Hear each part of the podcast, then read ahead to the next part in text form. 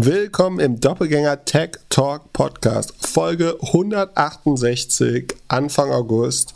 Pip, wie viel Podcast hast du diese Woche aufgenommen? Und fangen wir nächste Woche an mit unserem Daily Doppelgänger Digest? Ich habe mir tägliche Podcasts auf jeden Fall abgewöhnt für die, die, nächsten 20 Jahre. Ich mache, das ist mein vorletzter Podcast diese Woche. Äh, ich mache gleich danach noch einen, falls meine Stimme durchhält. Und dann habe ich zehn Folgen, glaube ich, diese Woche. Reicht dann auch. Zehn wieder. Folgen plus einmal Twitch, nicht plus schlecht. Twitch 11, Stimme. Genau. Und Montag äh, Stimme hält. schon wieder einen. Den darf ich gleich, glaube den darf ich noch nicht ankündigen. Aber es wird, glaube ich, einer der besten also hat das Potenzial, einer der besten des Jahres zu werden. Sehr gutes Format, sehr gutes Thema, aber ich äh, will dem Veranstalter nicht äh, vorlaufen und das ankündigen. Also morgen, nee, heute, wenn ihr das hört, also wenn ihr durch seid mit dieser Folge, dann sagen wir euch am Ende dieser Folge, was ihr jetzt nächstes hören könnt. ja, und falls ihr Twitch verpasst habt, in ein paar Tagen gibt es vielleicht ein paar Highlights auf YouTube. Sonst haben wir wieder 6700 Views maximal gehabt. Achso, nee. Wir hatten 4000 Views on average, also äh, kann sich sehen lassen. Hat Spaß gemacht. Gronk hatte so 22.000, also wir sind ein Drittel von Gronk. ja, nicht schlecht. Äh, Raid hat diesmal nicht so gut funktioniert, das müssen wir das nächste Mal besser machen. Warum hat das nicht so gut funktioniert? Erzähl doch mal. Ja, ich glaube, ich habe äh, vielleicht mir den falschen ausgedacht, äh, ausgesucht. Dann äh, habe ich es nicht so ganz mit dem Umschalten geschafft. Generell, also ihr habt ja einen Live-Podcast gemacht, also Holger und du. Da sind die, da merkt man schon, da sind so, äh, haben wir 2000 Leute verloren. Da war es aber auch um 11, ne? Äh, die haben halt, also Punkt 11 schalten die Leute halt auch ab, einfach weil, man, weil, man, weil viele Leute wirklich um 11 ins Bett gehen. Das können wir nächstes Mal noch mal schauen, ob das nur da, daran lag. Ja, oder irgendjemand, der ein bisschen interessanter war, kam um 11. Und da ist, sind, sind erst alle hingegangen. Hat auf jeden Fall Spaß gemacht. Das nächste Mal machen wir 24. August. Also in drei Wochen sind wir schon wieder dabei. Das passt, da sollte ich da sein. Sehr gut. Sonst haben wir ein bisschen Apple, ein bisschen Podcast, ein bisschen Medien, ein paar Fragen und sehr viele Earnings. Pip, was ist eine Demand-Side-Plattform? Äh, eine Demand-Side-Plattform oder kurz DSP ist der Ort im Advertising-Ökosystem, an dem der Demand aggregiert wird. Also wo sagen die, der Demand, die Nachfrage im Werbemarkt sind die Advertiser. Über eine Demand-Side-Plattform geben die sozusagen ihren Wunsch nach Augäpfeln an die AdExchange. AdExchange ist quasi die Börse, ähm, der, wo die Augäpfel vermarktet werden. Das heißt, da trifft Nachfrage und Angebot aufeinander. Und die DSP, Demand-Side-Plattform, muss man sich vorstellen wie so eine Art Buchungsfrontend. Das ist ein Reisebüro oder das, die Maske, wo ich sage, ich möchte mit diesem Werbemittel die und die Leute zu dem dem Preis erreichen, stark vereinfacht. Gut, gute Beispiele sind die Google Marketing Plattform, äh, sagen wir es früher äh, DoubleClick äh, war, wobei DoubleClick Ad Exchange und äh, DSP war. Adform kennt man noch. The Trade Desk äh, ist die größte unabhängige. Amazon hat offensichtlich eine eigene Demand-Side-Plattform. Microsoft hat AppNexus gekauft, das heißt jetzt Xander mit X am Anfang. Criteo ist quasi, ist, ja, Criteo, ja, Criteo ist eine Demand-Side-Plattform. Also immer da, wo Advertiser hingehen und sagen, verbinde mich mal mit den Marktplätzen, wo ich Zugang zu Ad-Inventory bekomme, also zu, zu Werbeplätzen. Das ist eine Demand-Side-Plattform. Da gab es diese Woche die News, dass Apple, Apple äußert sich zu sowas historisch gesehen immer eher nicht, aber es gibt eine Jobanzeige, wo Apple nach einer relativ hohen Position für eine eigene Demand-Side-Plattform Ausschau hält. So, daraus schließt man, können den Artikel von DigiDay vielleicht in die Shownotes packen, dass Apple solch eine Plattform aufbauen möchte. Das klingt tatsächlich so danach, wenn man das liest. Und dann die, der Move, eine Demand-Side-Plattform aufzubauen, heißt schon relativ klar, ich habe vor, selber Advertiser-Geld einzusammeln. Also ich möchte in den direkten Kontakt mit Advertiser, mit Werbetreibenden treten. Die Frage ist dann noch, für welche Assets, da können wir gleich mal drüber spekulieren. Sie formulieren das, ihre, umschreiben ihre Plattform bisher so, our platform runs and delivers advertising auctions to match supply, also Angebot in Klammern Customers, with demand in Klammern Advertisers, focusing on technical components including campaign management, also das ist eben, sagen die Einbuchung der Kunden, Bidding, also das Festlegen der Gebote, Incrementality, Dynamic Creative Optimization, also optimal, also die automatische Optimierung der verschiedenen Werbemittel, Matching, Auctions and Experimentation, while empowering customer privacy throughout. Sie sagen, sie wollen die most customer privacy centric äh, DSP bauen. Natürlich soll Datenschutz wieder eine große Rolle spielen, damit sie ihrer Apple-Marke halbwegs treu bleiben. Wo sie aber schon gegen die Marke so ein bisschen verstoßen ist, dass sie sagen, da in der Regel hat Apple sich ja relativ weit ferngehalten vom Werbemarkt. Das ist schon ein sehr großer Schritt. Und die Frage ist jetzt, wo wird diese Werbung dann erscheinen? Also die einfache Möglichkeit wäre innerhalb des eigenen App Stores. Da gibt's ja schon die Apple Search Ads. Da entstehen auch neue Ad-Slots. Ähm, kann sein, dass sie quasi diese Plattform nur renovieren wollen. Es gibt jetzt zwei Platz mehr, so You Might Also Like. Wenn du irgend auf irgendeiner App bist, sieht man ähnliche Apps, die, wo man sich reinbieten kann. Ähm, man muss auch sagen, Apple ist durch diese ATT, also App Tracking Transparency, diese Privacy-Richtlinie, die sie eingeführt haben, die dann Facebook und Snap relativ stark geschadet hat, einfach weil das Tracking deutlich schwerer geworden ist, sind sie bei App-Installs unheimlich stark als Werbeplattform gewachsen. Äh, auch da habe ich einen Link in die Shownotes ähm, schon gepackt. Da haben sie ihren, äh, ihren Umsatz tatsächlich verdreifacht äh, in, in dem Bereich. Apple macht auch schon 5 Milliarden Umsatz mit Werbung äh, im Jahr über eben den eigenen App Store. So lange gibt's die Werbung ja noch gar nicht bei denen. Ne? Genau. Und sie haben Facebook und Snapchat, also nur auf den Bereich, nicht Werbung insgesamt, sondern den Bereich Werbung, um, um App-Installs zu generieren. Äh, da verdrängen sie massiv andere Player. Da gibt's nur noch TikTok, sonst die Marktanteile gewinnen. Äh, aber Facebook und Snap werden deutlich zurückgedrängt von äh, Apple in dem Bereich. Die Frage ist eben, machen Sie das darüber über den App Store hinaus? Also gehen Sie zum Beispiel in die App Monetization, dass Sie sagen, äh, sowas wie Fiber oder ähm, was ist die Muttercompany Digital Turbine? Wir helfen Providern ähm, ihre, ihre App, wenn die kostenlos ist, zu monetarisieren über Werbung. Und das machen wir aber besonders safe und besonders datensicher. Das könnte ja, Auf jeden Fall. Auf jeden Fall. Ich meine, da ist auch am meisten zu holen. Ich kann mich noch erinnern, vor Jahren, das muss schon dann zehn Jahre her ach, sein. Sekunde, da müssen wir mal gucken, was mit Digital Turbine. Erzähl mal weiter. Ich gucke mal, wie Digital Turbine reagiert hat. Das wäre nicht schön für die. Also vor, die steigen diese Woche straight um 17 Prozent, Nanu ich habe vor, es muss vor zehn oder vor acht Jahren oder so gewesen sein, habe ich mich mit einem Unternehmer getroffen, der eine Dating-App gemacht und der meinte irgendwie ganz kalt, ja, wir, wir kaufen uns die Männer auf dem iPhone, die Geld haben, die Frauen auf Android sind günstiger und dann gucken wir halt, dass die interagieren, aber die iOS-Leute geben halt das Geld aus.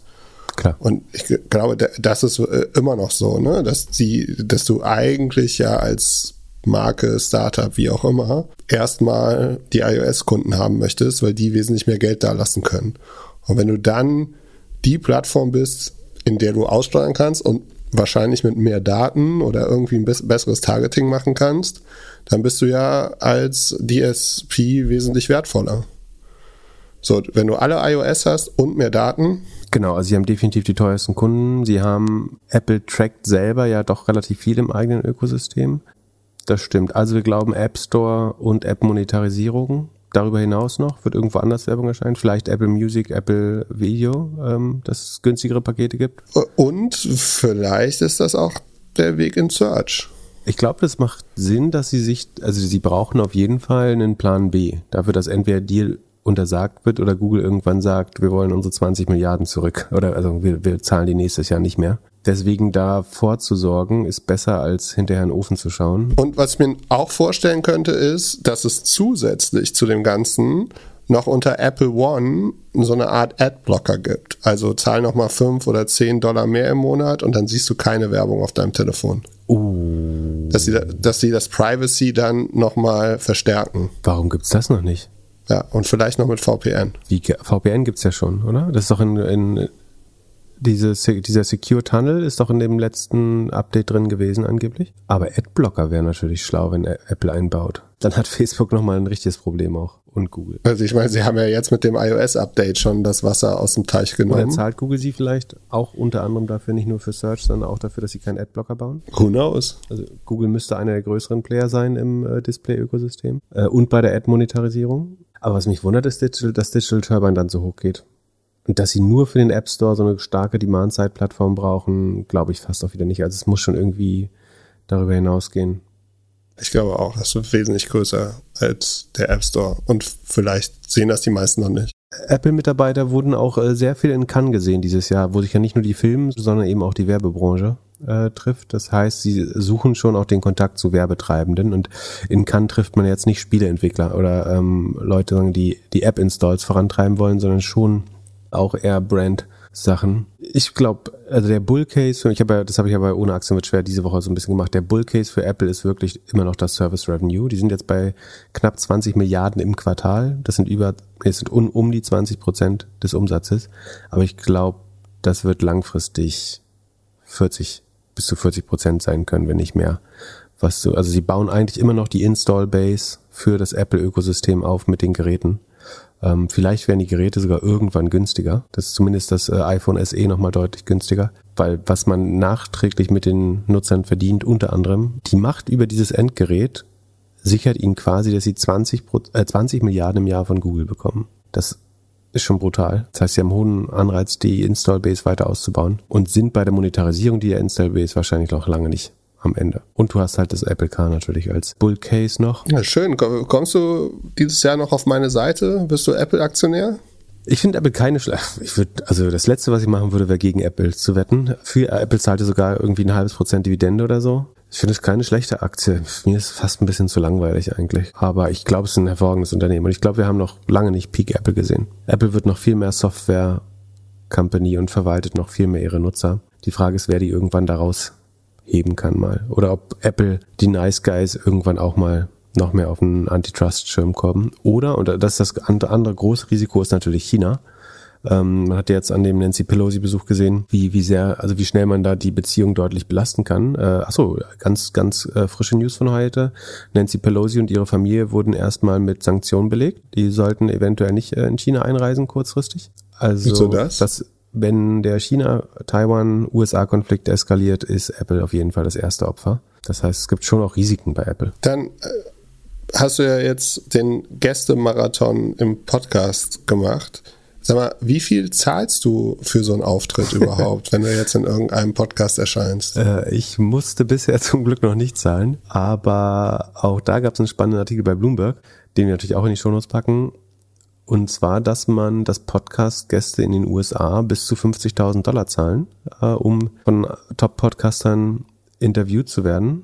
Ich weiß nicht, inwiefern das in Deutschland auch gang und gäbe ist. Was man schon merkt, ist, dass also insbesondere, ich glaube in den letzten sechs, ich weiß jetzt nicht, ob das sozusagen an mehr Sichtbarkeit für uns lag oder an der Entwicklung der Branche, aber das scheint schon sagen ein großer Teil der PR-Agentur Arbeit inzwischen zu sein, die CEOs und äh, Gründer und Gründerinnen in Podcasts zu platzieren. Wir antworten in der Regel nicht drauf, weil ja vollkommen klar ist, dass wir keine Gäste haben, also bis, bis auf den PR-Mitarbeitern, die angeblich mal ganz große Fan des Podcasts sind, äh, aber dann Gäste platzieren wollen. Ich habe immer zwei Reaktionen dafür. Einmal würde ich gerne so in All Caps zurückschreiben, wir haben keine Gäste, Ausrufungszeichen.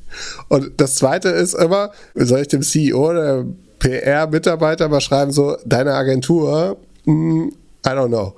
Aber ja, ich lasse es auch einfach wie ein Wasserfall durch die Inbox durchlaufen. Ich glaube, die machen halt Shotgun Approach. Also es klingt natürlich total dumm, wenn die, wenn die uns das vorschlagen, aber am Ende es funktioniert halt noch oft genug. Deswegen, warum sich die Mühe machen, die Podcasts wirklich zu hören? Schon witzig, wenn dann ein paar Tage oder Wochen später die Gäste, also die CEOs dann in irgendwelchen anderen Formaten zu, zu hören sind. Aber ist das, äh, vielleicht ist das doch eine, eine Nische für, für äh, Lollipod dass du, also du erklärst die Formate nochmal besser und auch die Möglichkeiten der Einbindung. Im Moment bist du ja sozusagen nur für Werbung offen, aber sozusagen die, die PR-Armee, kannst du die nicht auch noch monetarisieren bei Lolliput, dass du da gleich die Speaker-Slots mitverkaufst quasi? und davon äh, 5% bekommst? Wurde mir schon beigetragen. Also ich habe den Artikel von mehreren Seiten bekommen so. mit zweite Idee oder nächste Idee für Lollipop. Äh, wir haben aktuell genug zu tun, von daher eher noch nicht. Und es gibt ja tatsächlich, auch in dem Artikel wird es erwähnt, ein Startup aus Amerika, das genau das macht. Also das wurden die schon von Andreessen Horowitz finanziert? Nee, das noch nicht, aber eine Million haben sie schon Funding bekommen und da kannst du dir dann deine Gäste aussuchen oder kaufen. Was ich schon ein paar Mal gehört habe, auch in Deutschland, ist, dass Gäste gekauft werden. Was ja auch wiederum Sinn das, macht. Das ein, Wenn du jemanden Spon hast. Sponsor sagt, ich zahle für diese Episode 125.000 und dafür dürft ihr euch dann mal Promi XY einladen. Das passiert genau. schon eher, ja, genau. Mhm. Genau, das, und das kannst du auch, oder? Also das finde ich, wenn der Gast bezahlt hat dafür, dann fände ich es wichtig, das eigentlich transparent zu machen. Also es sei denn, er bringt zufällig gerade ein Buch mit, äh, dann weiß, glaube ich, jeder, äh, was da passiert. Aber Grüße an Thomas.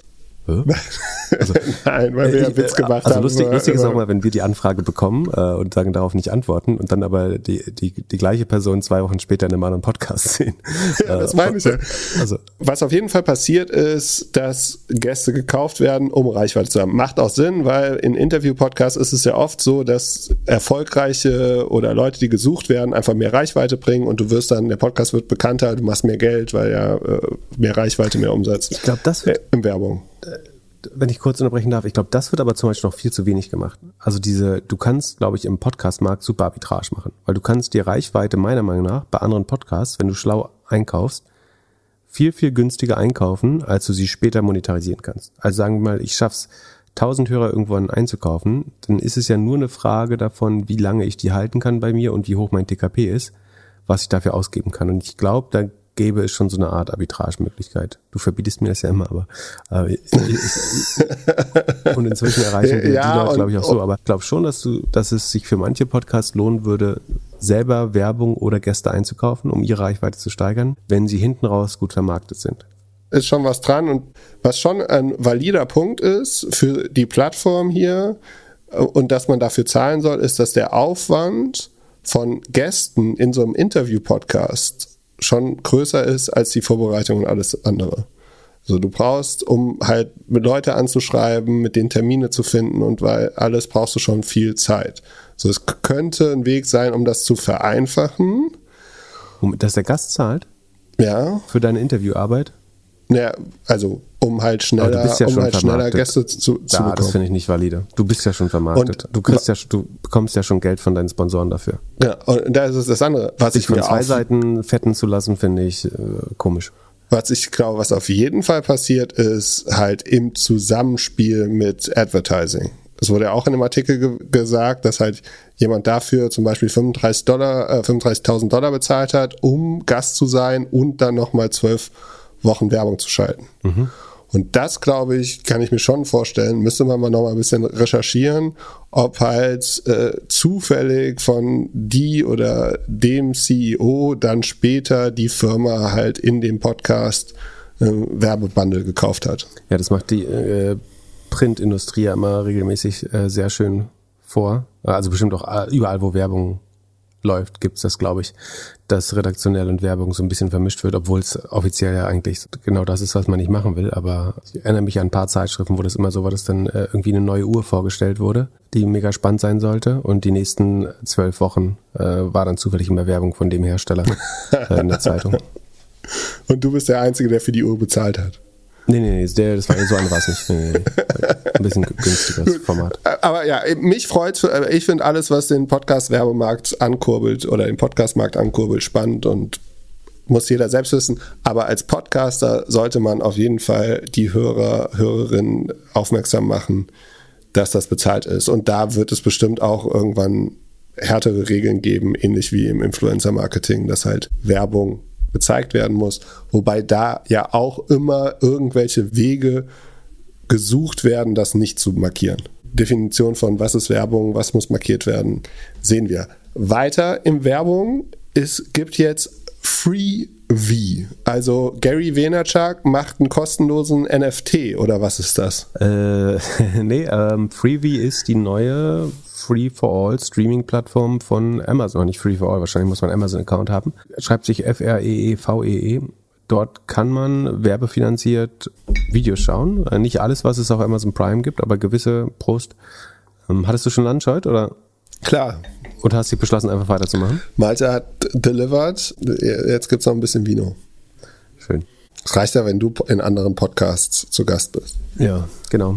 Ähm, also Amazon Freebie hat eine, eine, relativ große Bibliothek, ist nicht alles, was in Prime drin ist, drin, aber man kann, und sie wollen langfristig auch eigentlich in lineares Fernsehen reingehen, also so Sender anbieten. Ähm, dafür eben muss man kein Geld zahlen, es reicht, indem man sich Werbung anschaut. Ich sehe darin hauptsächlich zwei Sachen. Also einerseits sieht man ja, dass das Amazon Advertising Revenue, das wuchs noch 17,5 Prozent letztes Jahr, während die Marketplace Revenues um 9% wachsen. Das ist noch doppelt so schnell wie Marketplace. Aber wenn man sich vorstellt, was ist eigentlich der Treiber des Amazon Advertising Geschäfts, dann ist es natürlich die Page Impressions auf Amazon Media Assets, also der Webseite und der App.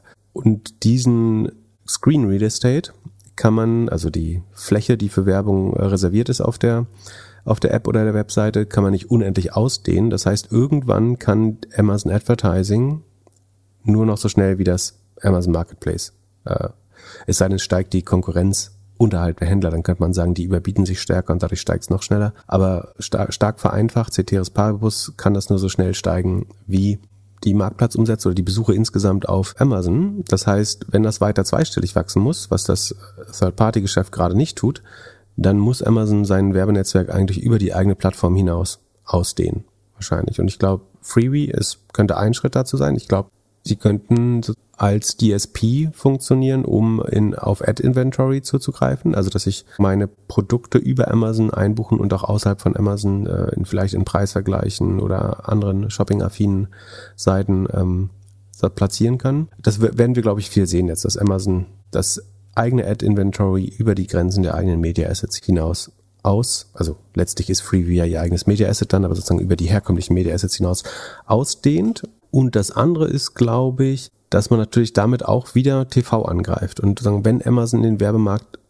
rein will, und sagen, Amazon muss ja immer nach großen Kuchen schauen, damit sie stark wachsen, ne? weil sie paar hundert Milliarden Umsatz im Jahr machen. Und da sagen, braucht man einen signifikant großen Markt. Und der Werbemarkt insgesamt ist ungefähr, ich glaube, eine halbe Billion groß. Ähm, also deutsche Billion, 500 Milliarden. Da Budget vom TV-Markt abzugreifen, also mit jeder Minute, die ich, die ich dem TV-Markt klaue, schade ich dem TV-Markt. Und insofern das zu probieren, ob das eine Möglichkeit ist, um Attention vom TV wegzunehmen äh, und damit Werbegelder noch mehr in die Online-Szene äh, oder Sphäre zu verschieben, ist wahrscheinlich ein schlauer Versuch und alles, was online geht, davon profitiert Amazon gerade überproportional. Von daher sind das so die zwei Sachen, die ich da, dahinter sehe. Und es öffnet das natürlich für alle Leute, die sich Prime einfach nicht leisten können. Also Prime kostet ja jetzt 150 oder was war das, ähm, also nochmal deutlich mehr im Jahr. Das heißt, damit wird es für gewisse Haushalte auch einfach unerschwinglich. Die würde Amazon dann theoretisch nicht mehr erreichen mit Werbung und über das Freebie-Angebot, dann haben sie ein ganz klares Prime-Offering mit Video on Demand, Prime, äh, hochwertige Bibliothek und dann gibt's Freebie Free mit einer ein bisschen schwächeren Bibliothek dahinter wahrscheinlich, mit teilweise Video on Demand, teilweise linearen Fernsehen, werbefinanziert. Und es ist relativ klar ein Angriff auf, aufs lineare Fernsehen und ein weiterer, würde ich sagen. Ja, ich bin gespannt. Ich kann es noch nicht, äh, testen kann man es noch nicht, ne?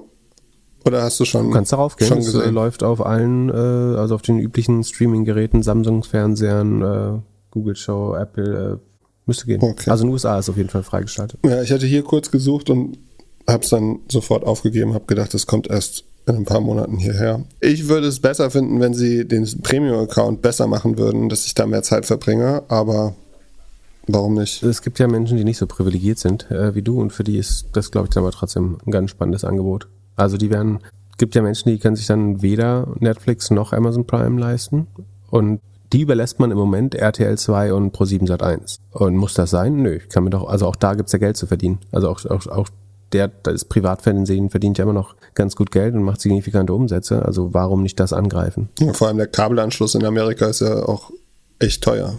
Genau, genau. Also da reinzugehen macht auf jeden Fall Sinn. Dann haben wir und eine du hast Frage. Den Content sowieso. Also deine, du hast bei dem Modell ja eine brutale Rohmarge, weil du den Content sowieso hast. Also du hast die Filmrechte, kaufst du dir einfach relativ universell ein, äh, wenn, wenn in Zukunft und sagen, verhandelst immer mit, dass du Video on Demand gegen Zahlung zeigen kannst, aber dass du es auch werbefinanziert äh, zeigen kannst.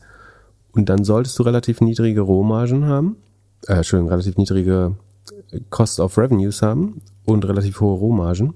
Ähm, von daher ist das hauptsächlich zusätzliches EBIT für das äh, Mediengeschäft von, von Amazon, wenn sie das so aufgesetzt bekommen, wie ich mir das vorstelle. Dann haben wir eine Frage von Simon bekommen, einem Masterstudenten, und er hört unseren Podcast und macht jetzt eine Masterarbeit über Digitalfirmen. Und zwar sucht er 30-minütige Interviews mit Startups, die zum einen Revenue auch außerhalb des Heimatmarktes machen. Und bei, bei Revenue sind die Hälfte schon rausgefallen. Mindestens. Und dann noch anderer Markt. Und dann zum Zweiten ein digitales Produkt anbieten. An was, was fällt dir sofort ein? Ein digitales Produkt? Ähm, Also eine SaaS-Firma aus Deutschland, die auch im Ausland operiert. Achso, ich hätte an, äh, zuerst an Fintech gedacht, aber ansonsten alle diese Personalsoftware-Sachen zum Beispiel, würde ich dran denken. Ja, äh, auf jeden Fall, bei der Suche ist es ein bisschen schwierig. Ich hätte jetzt natürlich gesagt, bla bla, einfach auf LinkedIn suchen nach den Leuten. Ich würde jetzt vorschlagen, ich baue gleich, wenn du mit den Earnings durch bist, so eine kleine Form, wir hauen die in die Show Notes und leiten die Kontakte dann weiter. Das heißt also, alle äh, schreiben die Kriterien nochmal rein. Es muss ein Startup sein, es muss äh, im Heimatmarkt sein und in einem anderen Markt. Egal in welcher Höhe, aber Umsatz, Revenue muss kommen und es muss ein digitales Produkt sein. Und dann kann man da eintragen, dass man da entweder arbeitet oder ein Intro machen kann. Und Das ist dann unser gucken. Dienst an der Wissenschaft. Ja, ich meine, ein Dienst an Masterstudenten, Bachelorstudenten und so äh, gibt's bei uns immer gratis. Na gut. Ansonsten würde ich einfach versuchen, zu irgendeinem Meetup oder einer Konferenz zu gehen und Leute also wild anzuquatschen und sagen, hast du drei Minuten Zeit für eine Umfrage? Ähm, Erste Frage, machst du Umsatz? Nein, tschüss. Also ich, ich glaube, wenn du sagen, an einem Tag sagen, 40 Surveys zusammensammeln willst, dann ist das wahrscheinlich das beste Konzept. Aber du kannst natürlich auch online Leute anschreiben oder bei uns in der Community fragen. Da sind Leute in der aller Regel relativ hilfsbereit. Ja, was ist die nächste Konferenz? Dem Mexiko äh, hier rüber und einmal von Stand zu Stand laufen. Oder in einem guten Content Piece die Hypothese der Arbeit vorstellen und irgendwie fragen, ob man in einem der irgendwie Startbase oder so irgendwie die zweite Reihe der Gründermedien, ob man da eventuell den Artikel veröffentlichen kann und da mit aufrufen.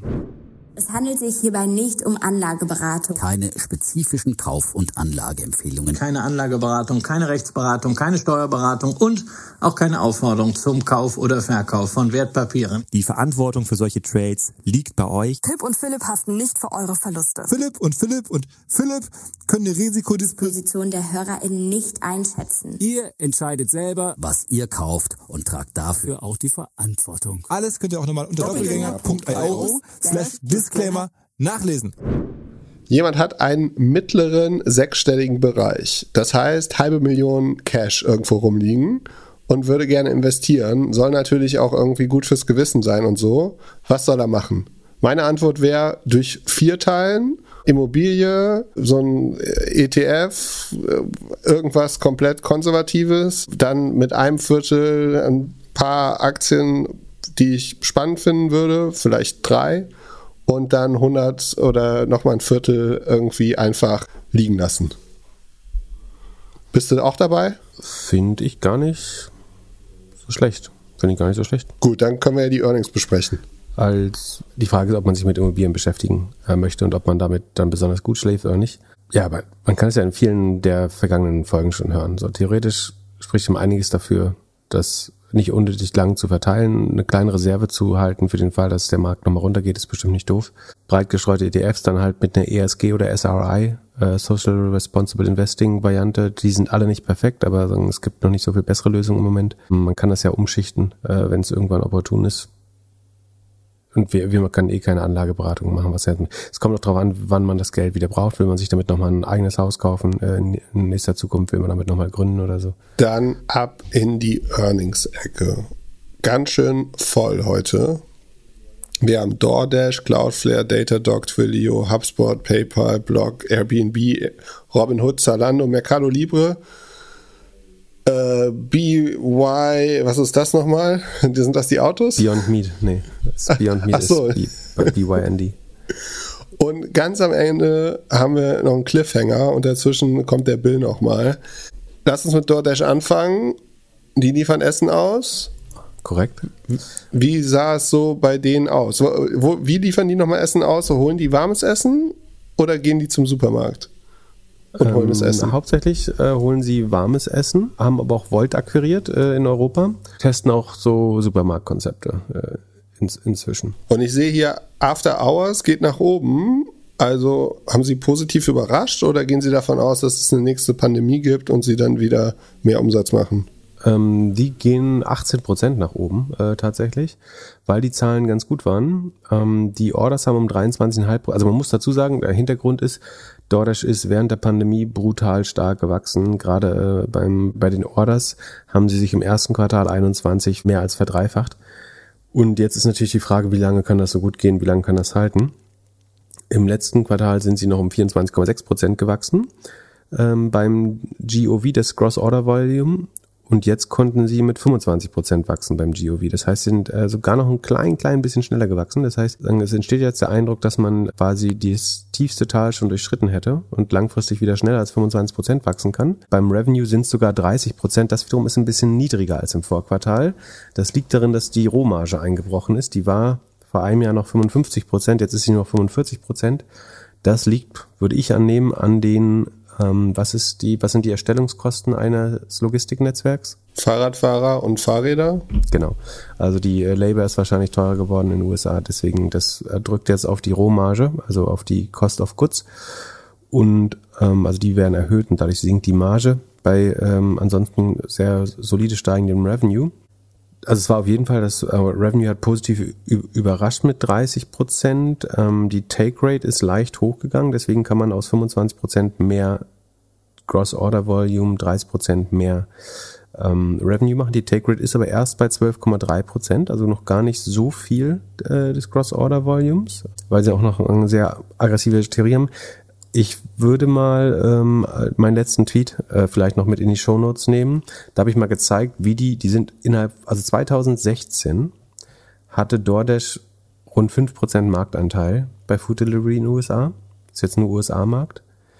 2021, fünf Jahre später, sind sie knapp unter 60 Prozent. Äh, in der Zeit Boah. ist Grubhub von 70 Prozent auf äh, unter 20 Prozent gefallen. Also wer da mit diesen Monopolmargen rechnet im Food Delivery Markt, belügt sich, glaube ich, ein bisschen, weil der ist immer noch sehr disruptiv. Ähm, ich glaube, auch in Europa wird Volt noch, noch einiges bewegen und Uber Eats vielleicht auch. Ähm, wenn die besser werden, im Moment ist, glaube ich, Volt von der Erfahrung schon noch das bessere Produkt. Genau, also äh, wirklich brutal gewachsen. Die operativen Kosten wachsen nicht mehr so schnell wie zuvor mit 28,3 Prozent, also etwas langsamer als der Umsatz, aber schneller als der Rohertrag, weil eben die Grossmargin runtergegangen ist. Dadurch hat man die Verluste jetzt nochmal ausgeweitet. Operativer Verlust ist bei minus 17 Prozent des Umsatzes, äh, weil eben die, die Rohmarge schrumpft im Vergleich zum Vorjahr. Äh, Sekunde.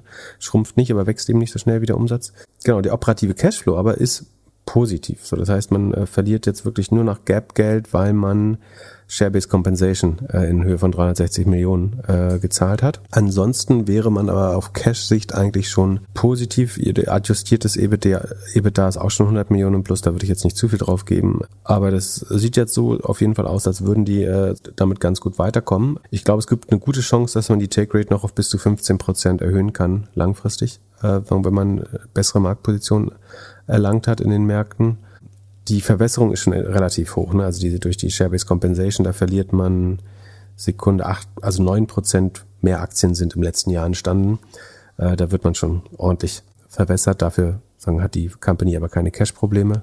Gilt auch theoretisch als Konsolidator. Also die haben Volt gekauft, gelten sicherlich auch für die Quick Delivery Service als jemand, äh, der, sie haben ja ähm, investiert in Flink, als jemand, der akquirieren könnte eventuell da ihre Bewertung aber schon auch sehr stark gesunken ist. Die würden natürlich, wenn dann, gern in Aktien akquirieren, äh, weil das in der Vergangenheit zumindest die günstigere Währung war. Seit IPO Ende 2020 haben die sich einfach halbiert. Genau, also sie waren am Höhepunkt mal 250 Dollar wert, jetzt sind sie noch 81, das ist rund, das ja, ziemlich genau ein Drittel. Sollte der Kurs wieder höher gehen, also sind ja 32 Milliarden wert, dann wären sie, glaube ich, jemand, der mit einem Aktientausch ähm, einen der größeren Delivery Service nochmal konsolidieren könnte. Das würde ihr Ergebnis kurzfristig natürlich belasten. Und ich meine, da sie jetzt wieder wachsen von sich aus, ist es vielleicht, ja, obwohl irgendwann werden sie wieder schnelles Wachstum einkaufen wollen, dann wäre das eventuell eine Option. Ja, da gab es auch News diese Woche, dass Lieferando jetzt äh, ein Dark Warehouse eröffnet hat in Berlin oder dabei ist, das zu eröffnen und zu testen. Bisschen spät, oder? Bisschen spät. Wir testen ja. jetzt, wenn alle Vielleicht anderen ist das der Grund, warum äh, Christoph Gerber abgesagt hat bei bei unser Twitch-Testen, weil er, weil er sich schämt. Nein, Spaß. ähm, aber die Muttercompany Just the Takeaway versucht ja gerade Grubhub äh, loszuwerden, hat eine äh, ordentliche Sonderabschreibung gemacht mit den Earnings. Die hatten Grubhub ja mal viel zu teuer eingekauft, also jetzt im Nachhinein betrachtet zumindest, ähm, die wie gesagt in den USA brutal Marktanteile verloren haben. Und jetzt versucht man es doch mal im De Delivery-Segment, also im Groceries Delivery. Segment. Was, glaube ich, kompliziert ist, das mit nur einem Warehouse zu testen, ehrlich gesagt, weil ich glaube, du brauchst so ein bisschen, es gibt ja Netzwerkeffekte zwischen Warehouses. Ähm, einfach dadurch, dass wenn das in einer ganzen Stadt funktioniert, dass man bestellen kann, dann funktioniert Word of Mouth einfach viel besser. Wenn du nur ein Warehouse hast, sagen wir nur Leute in Berlin Mitte können bestellen, kann sich das nicht so gut weiter verbreiten, äh, weil Leute in, in Kreuzberg das einfach nicht interessiert dann. Aber von daher finde ich schwer, so einen Test positiv äh, dann zu gestalten. Aber mal sehen.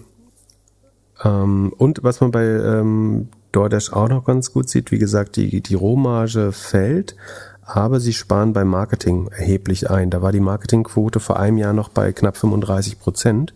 Inzwischen gibt man nur noch 26 Prozent des Umsatzes für Marketing aus. Ne? Also das Wachstum bleibt relativ gleich bei 25 Prozent, obwohl man die Marketingausgaben deutlich zurückgefahren hat.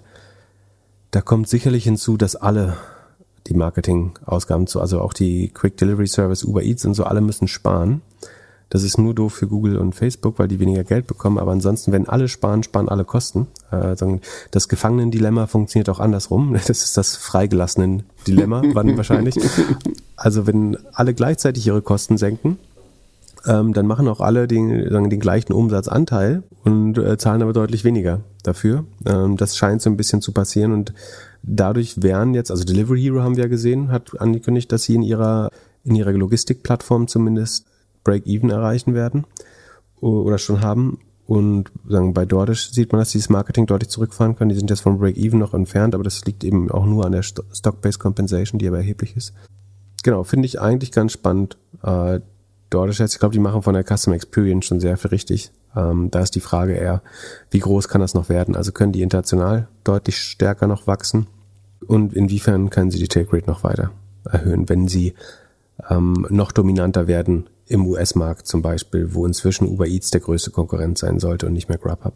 Für mich mit die erfreulichste Nachricht in dieser Woche Cloudflare plus 17% After Hours. Ich habe natürlich überhaupt kein Research gemacht, habe keine Ahnung warum. Pip, lass ins doppelgänger.io slash sheet gehen und erklär uns bitte, was bei denen los ist. Das eben war übrigens auch schon aus dem Cheat, weil ich DoorDash neu eingetragen habe, ähm, weil ich jetzt doch glaube, die Company könnte es noch länger geben. Genau, Cloudflare hat zwischenzeitlich bis zu 22 Prozent zugelegt. Die haben brutal abgeliefert. Äh, ich hatte mich ja bewusst vorsichtig geäußert, nachdem die letzten Earnings mich gehandelt hatten äh, und meinte, es wäre gut, wenn sie über 50 Prozent bleiben nach 54 Prozent Wachstum im Vor Vorteil, äh, Vorquartal. Wenn sie jetzt immer noch mit 50 Prozent wachsen, wäre das ganz gut. Sie haben es tatsächlich geschafft, die 54 Prozent wieder zu halten. Sogar ein klein bisschen, ein Mühe schneller gewachsen, aber wieder 54 Prozent zum äh, Vorjahr. Ich glaube, damit hätte niemand gerechnet, dass, also einfach gesagt, die spüren keine Art von Krise oder Konsumzurückhaltung oder Spending-Zurückhaltung im Cloud SaaS Business. Das ist auch das schnellste Wachstum der letzten zwei Jahre fast. Es gab mal ein Quartal mit 54,4, aber ähm, eigentlich sind, also es könnte fast sein, dass sie das weiter akzelerieren. Auf jeden Fall verlangsamt sich nicht. Äh, das, damit hat, glaube ich, niemand gerechnet. Die Rohmarge geht minimal zurück, aber überhaupt nicht besorgniserregend. Die operativen Kosten wachsen mit 66 Prozent tatsächlich schneller, das aber auch getrieben, Sekunde, ja hauptsächlich auch getrieben von Share-Based Compensation, also von Mitarbeiteroptionen. Da müsste man jetzt mal schauen, ob man irgendwann auch mal bei den operativen Kosten ein bisschen mit drauf schaut. Also die wachsen mit 66 Prozent, der Umsatz wächst mit 54. Äh, dadurch weiten sich äh, als eine logische Konsequenz bei gleichbleibender Rohmarge die Verluste etwas aus. Da würde ich jetzt insofern aber überhaupt nicht dran rumkritisieren, weil wirklich alle Metriken so auf Wachstum zeigen, dass es sträflich wäre, jetzt zu früh auf Profitabilität zu pushen. Also ich würde hier Cloudflare durchaus den Slack oder den Freiraum geben, äh, weiter brutal auf Wachstum zu setzen. Sie haben Marketingausgaben von 76 Millionen auf 118 Millionen äh, deutlich gesteigert. Das ist alles so aber richtig, weil einerseits ihre Dollar-Based Next Expansion Rate mit 126 Prozent immer noch drei Prozent über dem Vorjahr liegt. Es gelingt ihnen weiter, die Kundenaccounts auszudehnen und mehr Geld von den Kunden zu bekommen. Die Anzahl der großen Kunden, die das vor allen Dingen treiben, liegt bei 60 Prozent äh, des Umsatzes inzwischen. Ich habe mich ein bisschen erschrocken. Sie hatten nur 51, 151.000 Kunden annonciert dieses Quartal. Und im letzten Quartal hatte ich noch über 154 stehen. Jetzt dachte ich, warum verlieren die Kunden? Haben die irgendwelche günstigen Accounts rausgeschmissen oder so? Aber sie haben im Kleingedruckten gesagt, dass sie sich im Vorquartal verrechnet haben bei der Kundenanzahl. Da haben sie 6000 Kunden zu viel ähm, verbucht das liegt angeblich. Fake User, wie bei Facebook, oder? Da habe ich mich ein bisschen erschrocken, ja. Es lag angeblich, also sie haben sofort die Schuld dem Payment-Dienstleister oder dem Wechsel des Payment-Dienstleisters gegeben. der hat einzelne Kunden offenbar anders abgerechnet. Sie haben das jetzt nachträglich korrigiert. Ich habe es in der Tabelle auch korrigiert. Das heißt, jetzt gibt es wieder 20% Kundenwachstum gegenüber dem Vorjahr. Wobei es sind trotzdem nur 3600 Neukunden. Das ist jetzt nicht ganz so viel wie in den vorigen Quartalen, aber es, es wächst. Super stark wachsen aber die großen Kunden. Die wachsen mit 212 neuen großen Kunden deutlich besser als in allen vorherigen Quartalen. Also es ist ein Rekordwert an Kunden über 100.000. Das wiederum ist aber auch eine gewisse statistische ja, Eineindeutigkeit, weil natürlich, wenn du eine positive DBNEA hast, dann muss die Anzahl der großen Kunden fast automatisch äh, immer mehr wachsen, weil natürlich immer mehr Leute über die Revenue Expansion in dieses Tier rein äh, wachsen. Die Magic Number sieht auch einfach extrem gut aus, nochmal besser als im Vorjahr 0,89. Das heißt, die meisten Kunden sind nach einem Jahr schon refinanziert rund. Also nach äh, knapp über einem Jahr sind sie äh, refinanziert. Ähm, das ist ein extrem guter Wert, gerade wenn man dahinter dann noch diese Revenue Expansion hat, äh, die dann in den nächsten Jahren erst zuschlägt. Die Marketing Ratio, Anteil der Marketingausgaben am Umsatz ist mit 50 Prozent relativ hoch, aber wie gesagt, es gibt überhaupt keinen Grund hier vom Gas zu gehen, solange die Zahlen so gut aussehen. Beim operativen Cashflow ist man Sekunde natürlich, ist man ganz knapp im Plus, sollte aufs Jahr gesehen aber ins Plus drehen, also auch nicht besorgniserregend. Das, was jetzt dafür sorgt, dass die operative Marge äh, mit minus 27,5 Prozent eben dann doch noch relativ negativ ist, sind hauptsächlich die Share-Based Compensation, also Mitarbeiteroptionen. Wie gesagt, es wäre dumm jetzt aber diese negative Marge nicht in Kauf zu nehmen. Rule of 40 sind sie mit 43,5, äh, 53,5 weiterhin gut dabei relativ teuer bewertet, natürlich mit 25 mal Sales und 40 mal Gross Profit, aber das wird sich bei Cloudflare auch nicht ändern. Also das, äh, man sieht, die kommen auch runter, wenn Growth-Aktien und unprofitable Aktien schlecht laufen. Das haben wir in den letzten Quartalen gesehen. Da haben auch die sich gedrittelt, glaube ich, oder ein bisschen über 50 Prozent verloren. Aber sie sind beweisen schon relative Stärke und bleiben einer der besten äh, Werte im Cloud-Segment, denke ich. Und also sie haben geguidet dass sie ähm, 6, 970 Millionen schaffen könnten dieses Jahr insgesamt. Ich glaube, intern wird das Ziel sein, dass man die Milliarde knackt im Weihnachtsquartal. Ähm, das ist knapp möglich, zahlenmöglich. Also es, ich kann mir schon vorstellen, dass man da alles gibt. Äh, mein Forecast ist jetzt eine Milliarde sechs Millionen. Wenn sie weiter bei 53, 54 Prozent bleiben, schaffen sie es auf jeden Fall. Ähm, ich, das, ich denke, das wird die interne Guidance sein. Für die Kapitalmärkte guidet man immer ein bisschen konservativer, äh, um sich sagen, da nicht haftbar zu machen. Ähm, aber insgesamt gibt es an den Zahlen nichts zu meckern, außer dass die, die Mitarbeiteroptionen jetzt auf 24 Prozent des Umsatzes gestiegen sind. Das war vor einem Jahr nur 16,5. Wie gesagt, irgendwann wird man da auch mal ein bisschen bei den Kosten ähm, vorsichtiger sein müssen. Aber im Moment ist man im Wachstumsmodus und das, das Board gibt dem Management da bestimmt die Freiheit, weiter in Wachstum zu investieren. Man sieht auch ganz gut, dass der operative Leverage funktioniert, wenn man sich die Präsentation anschaut. Auf Basis von Non-Gap-Zahlen sinken relativ zum Umsatz gesehen, sowohl die Marketingausgaben als auch äh, R&D versuchen zu sie zu fixieren bei 20 Prozent des Umsatzes. Ähm, das macht bei dem Geschäftsmodell, was natürlich hauptsächlich auf Softwareinnovation beruht, äh, auch so Sinn. Aber die Gemeinkosten und Marketingkosten im Vergleich zum Umsatz sind in den letzten drei Jahren konsequent gesunken und dann ist nur eine Frage der Zeit, bis dann irgendwann eine positive EBIT-Marge übrig bleibt bei dem Modell, würde ich sagen. Dann lass weitermachen. Auch Cloud Company, Datadog, auch positiv überrascht. Ja, aber die Aktie hat leicht negativ reagiert, ähm, glaube ich, weil sie bei der Guidance, also dem äh, Ausblick, ein bisschen zu konservativ waren. Das gefiel dem Markt nicht. Wie gesagt, ich habe gerade erklärt, man schätzt immer ein bisschen konservativ, äh, um sich nicht so weit aus dem Fenster zu lehnen. Äh, hier war das den Analysten aber zu konservativ. Das Wachstum von Datadog geht also im Vergleich zum Vorjahr hat sich ähm, beschleunigt, aber das Vorquartal, äh, die beiden Vorquartale waren relativ stark mit 83 Prozent Wachstum. Jetzt hat man nur noch 74. Also wir haben ein bisschen verlangsamt. Dafür hat man die Rohmarge aber ausgebaut auf jetzt acht, eigentlich eigentlich Strich 80 Prozent nach Gap, also nach der inklusive Mitarbeiteroptionen, nach den strengsten Regeln. 80 Prozent Rohmarge ist extrem gut für Software. Das war im Vorjahr noch ähm, knapp 76, hat sich verbessert. Ähm, problematisch, ne, problematisch nicht, aber die Kosten waren dann ein bisschen schneller mit, 7, mit 76 Prozent, also Umsatz plus 74, Kosten plus 76, weil die Rohmarge aber besser ist, ähm, ist dann auch das Ergebnis besser. Ähm, also das Ergebnis entsteht ja, indem du vom Umsatz die Cost of Revenue abziehst. Dadurch entsteht die, die Rohmarge. Ähm, und dann kommen die operativen Kosten, also Marketing, RD und äh, General Admin äh, davon abgezogen. Dann ist dann beim operativen Ergebnis. Das ist minus drei Millionen nach minus zehn Millionen im Vorjahr getrieben, äh, eben jetzt nicht von günstigeren OPEX, sondern von einer höheren Rohmarge.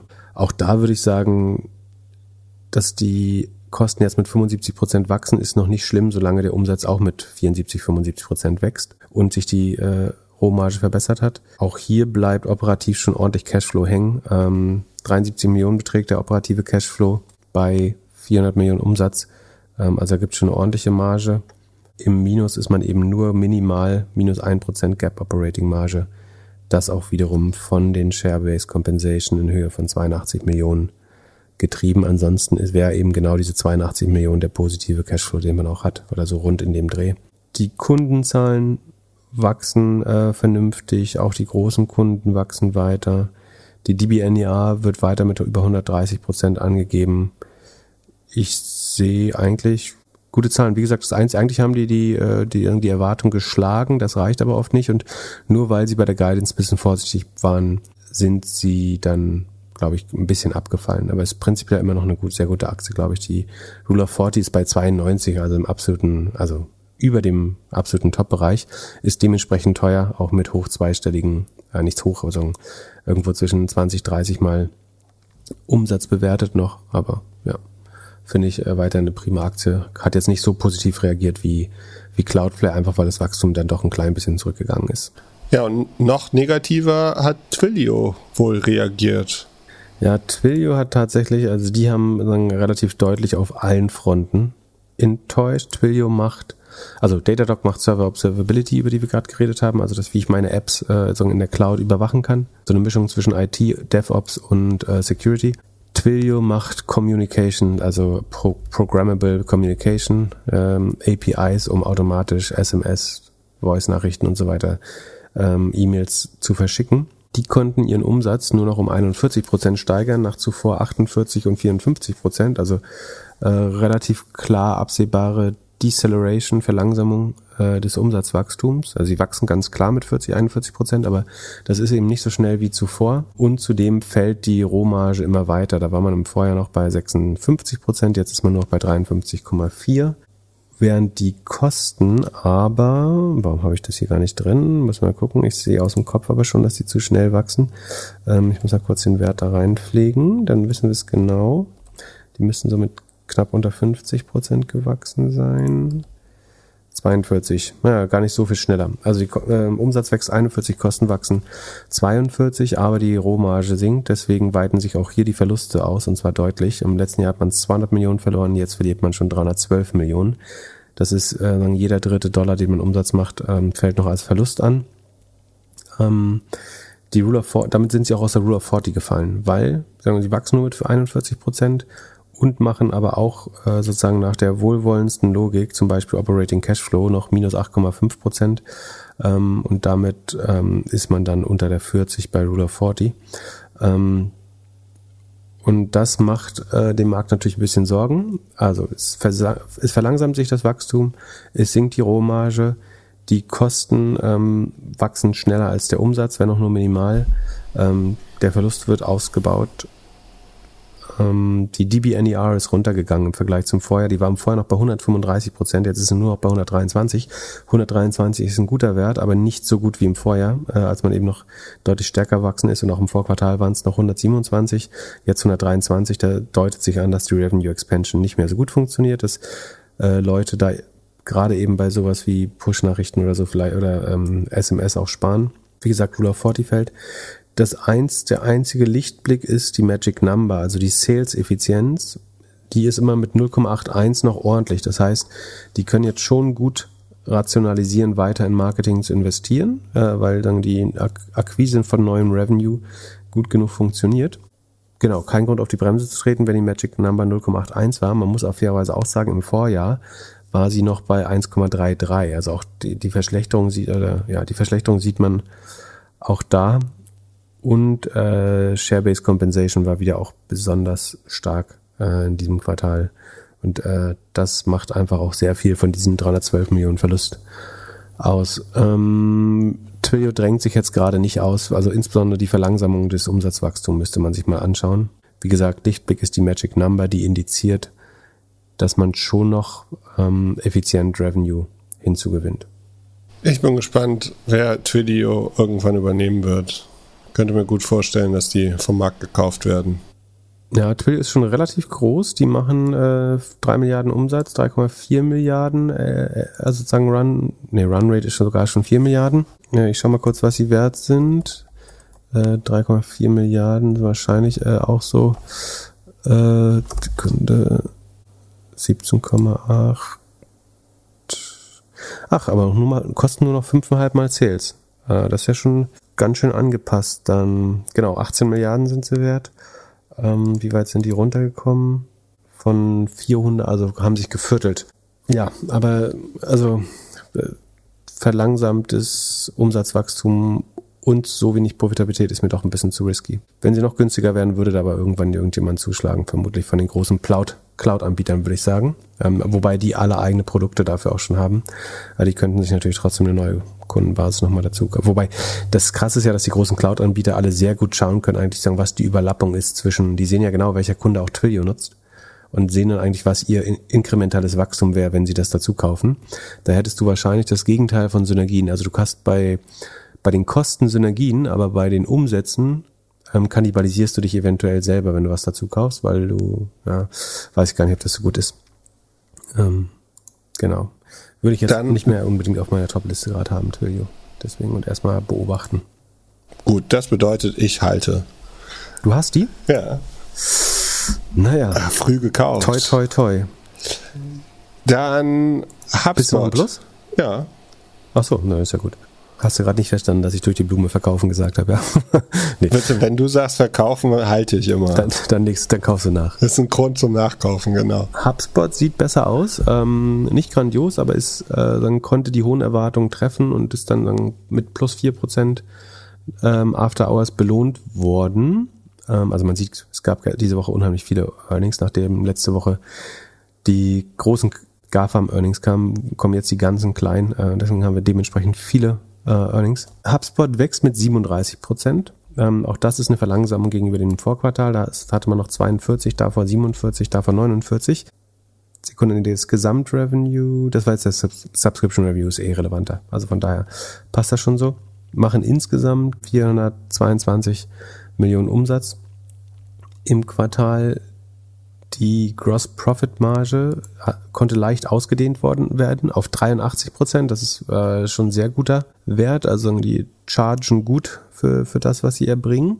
Problemchen ist so ein bisschen, dass hier jetzt die OPEX mit 50 Prozent fast noch wachsen und der Umsatz aber nur noch mit 37. Das heißt, das muss man eventuell mal neu austarieren äh, in Zukunft, weil jetzt die Kosten schneller wachsen als der Umsatz ist die operative Marge negativer geworden. Das waren minus 5% nach Gap.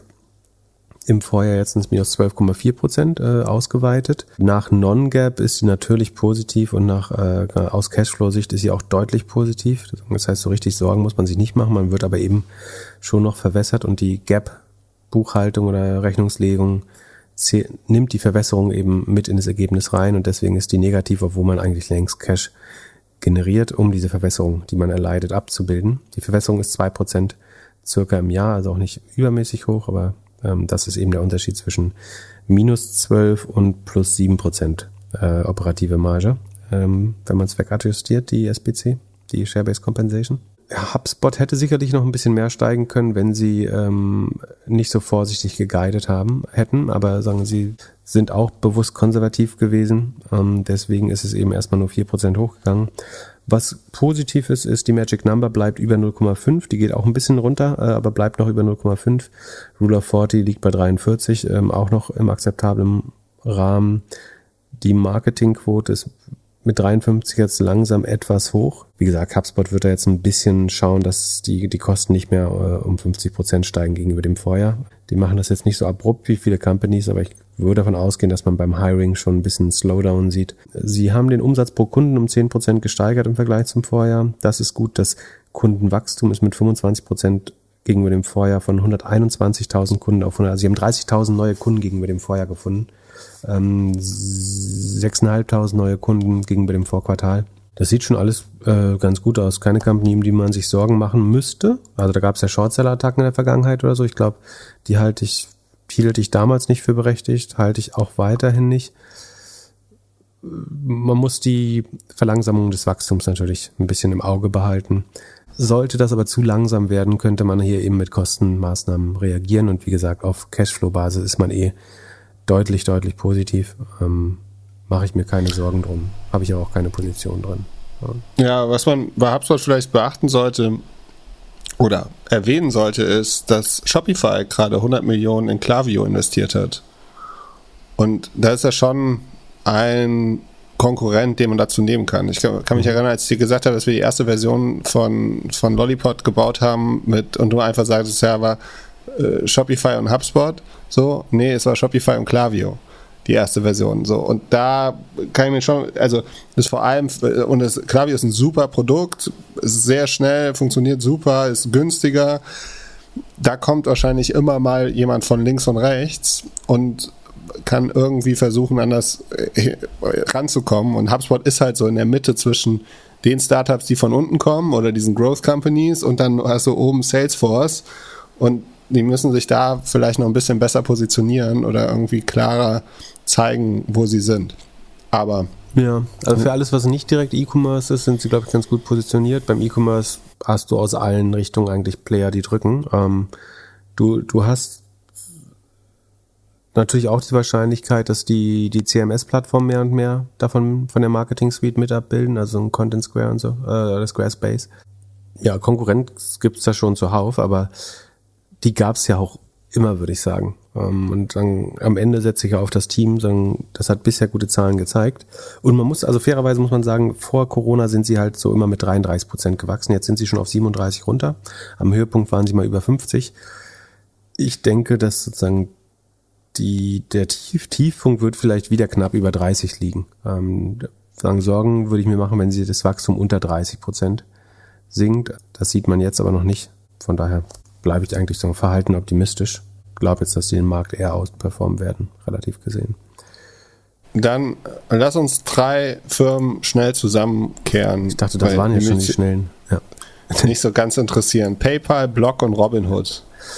Irgendwas, was ich mir merken muss, oder können wir einfach drüber skippen? Ja, also bei PayPal bin ich ja nicht so ein großer Fan davon, weil ich glaube, dass die von auch, die werden eigentlich von allen Seiten angegriffen, von den äh, großen Mobile OS, die ins Payment gehen sollte und den ganzen kleinen äh, neue, neuen Play Payment-Anbietern und den BNPL-Anbietern. Also Pay PayPal war lange Zeit nicht die einzige, aber sagen eine relativ dominierende Plattform mit einem starken Händler- und Kundennetz, sagen, was sie sehr wertvoll macht natürlich. Aber es sind einfach so viele neue Optionen entstanden und viele Nutzer bilden jetzt auch Präferenzen für gewisse es gibt Leute, die finden Klarna irgendwie am smoothesten. Es gibt Leute, die sind sagen mit ihrer eigenen Kreditkarte noch ähm, irgendwie mündiger geworden. Es gibt Leute, die mögen PayPal natürlich auch, aber ich sehe die in einer schwierigen Situation ehrlich gesagt. Es gibt auch Leute, die an PayPal total glauben, unter anderem Elliott Management, die da gerade eingestiegen sind, wobei deren Hypothese ist, die Kosten deutlich stärker zu senken. Ähm, das ist meiner Meinung nach auch äh, nötig. Spannend ist in PayPals Zahlen, dass ihr US-Umsatz um 18% gestiegen ist im E-Commerce. Also man sieht, Wieso? es gibt, es gibt eine, einen riesen Unterschied zwischen USA und Europa bei der sozusagen bei der E-Commerce-Flaute. Das liegt an den schweren Vorjahresvergleichen, denke ich unter anderem.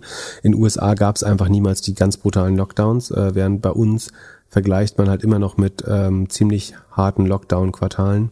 Und also international ist es minus ein Prozent, sagen was PayPal macht, also ein Prozent weniger Umsatz äh, gegenüber dem Vorjahr. USA schon wieder plus 18 Prozent, also deutlich mehr E-Commerce, was über Pay PayPal läuft. Ein bisschen komisch finde ich, dass man hier, Sekunde, da gehe ich mal in die Earnings-Präsentation rein, einfach weil es PayPal verkündet nach Gap 9% mehr, mehr Net Revenues und 32 Prozent weniger Operating Income. Das liegt logischerweise an dem Kostenproblem. Kosten laufen weiter, das operative Ergebnis, während der Umsatz nur um 9 Prozent steigt. Die Kosten steigen aber um mehr als 9 Prozent, deswegen sinkt das operative äh, Income äh, auf nur noch 0,8, also auf 800 Millionen, ist immer noch ganz ordentlich. Und dann machen sie aber eine Non-Gap-Rechnung, nachdem die Earnings per Share von minus 29 Cent im Q2 auf plus 93 Cent angepasst werden. Das ist jetzt an einem Level, wo ich sage, das kann jetzt nicht beides gleichzeitig wert sein, bei einer, äh, wahr sein, bei einer Company, wo die äh, Kosten so äh, den, dem Umsatz weglaufen. Äh, man muss dazu sagen, dass PayPal den CFO gewechselt hat. Der neue CEO hat einen ordentlichen Signing-Bonus bekommen, äh, um, um da jetzt aufzuräumen. Ich bleib dann auch äh, relativ skeptisch. Was ich auch interessant finde, ist, dass die Active Accounts äh, das erste Mal relativ flat sind. Sekunde. Also Cashflow ist positiv und sowas, da braucht man sich wiederum keine Sorgen machen. Aber wie gesagt, die haben ein Kostenproblem. Das adressieren sie, da machen sie auch kein Hehl draus, dass sie daran arbeiten. Wie gesagt, Elliot hofft, dass sie es noch schneller machen oder will Druck wahrscheinlich ausüben, dass die Kosten schneller eingebremst werden.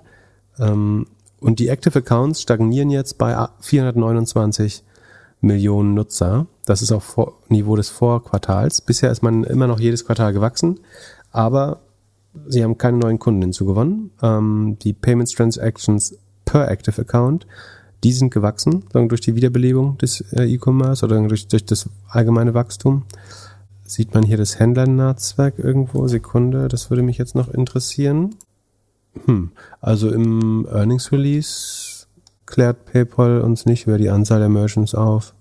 Vielleicht gibt es in einem anderen Supplemental-Dokument, aber naja, äh, ich bleib skeptisch bei, bei PayPal. Ähm, würde jetzt nicht so weit gehen, dass die shorten würde, aber ist jetzt nicht der Payment-Anbieter meines Vertrauens. Dann wolltest du Block. Das ist der Payment-Anbieter, den ich besitze als Aktie, so der Transparenz halber. Äh, Immer noch. Klar, die würde ich auch nicht verkaufen. Ich glaube, Square hat. Jack Dorsey ist so ein guter CEO, dass es läuft. Naja, also die Zahlen sprechen ja hier erstmal äh, für sich. Die Aktie hat leicht nachgegeben um sieben Prozent oder was heißt leicht? Leicht ist es nicht mehr um sieben Prozent. Grund sind, dass natürlich die Umsätze gefallen sind. Das liegt aber hauptsächlich daran, dass das Bitcoin-Revenue, ähm, sagen was bei denen voll übers Income Statement geht, um 34 Prozent, also rund ein Drittel gefallen ist zum Vorjahr. Das ähm, Subscription Revenue, also Square Terminal Revenue, ist mit 60 Prozent gegenüber dem Vorjahr noch krass gewachsen eigentlich. Das ist die Wiederbelebung des Offline-Commerce natürlich auch.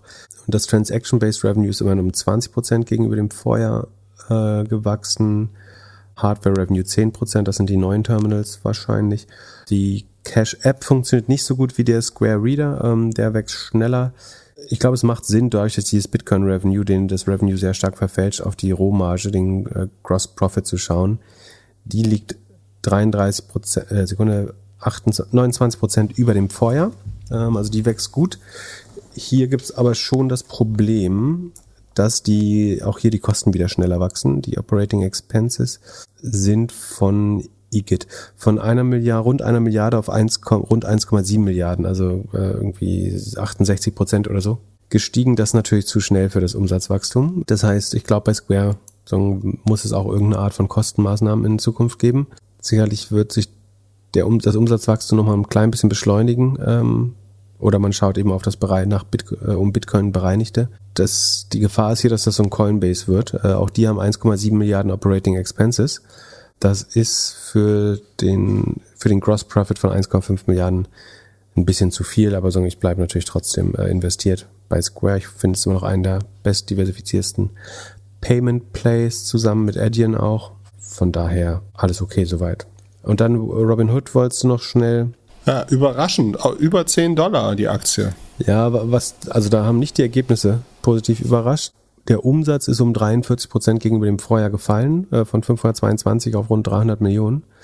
Ähm, während die Kosten von 464 auf 690 gestiegen sind. Ähm, das sind, sollten auch fast 50 Prozent sein, ziemlich genau. 48,7 Prozent.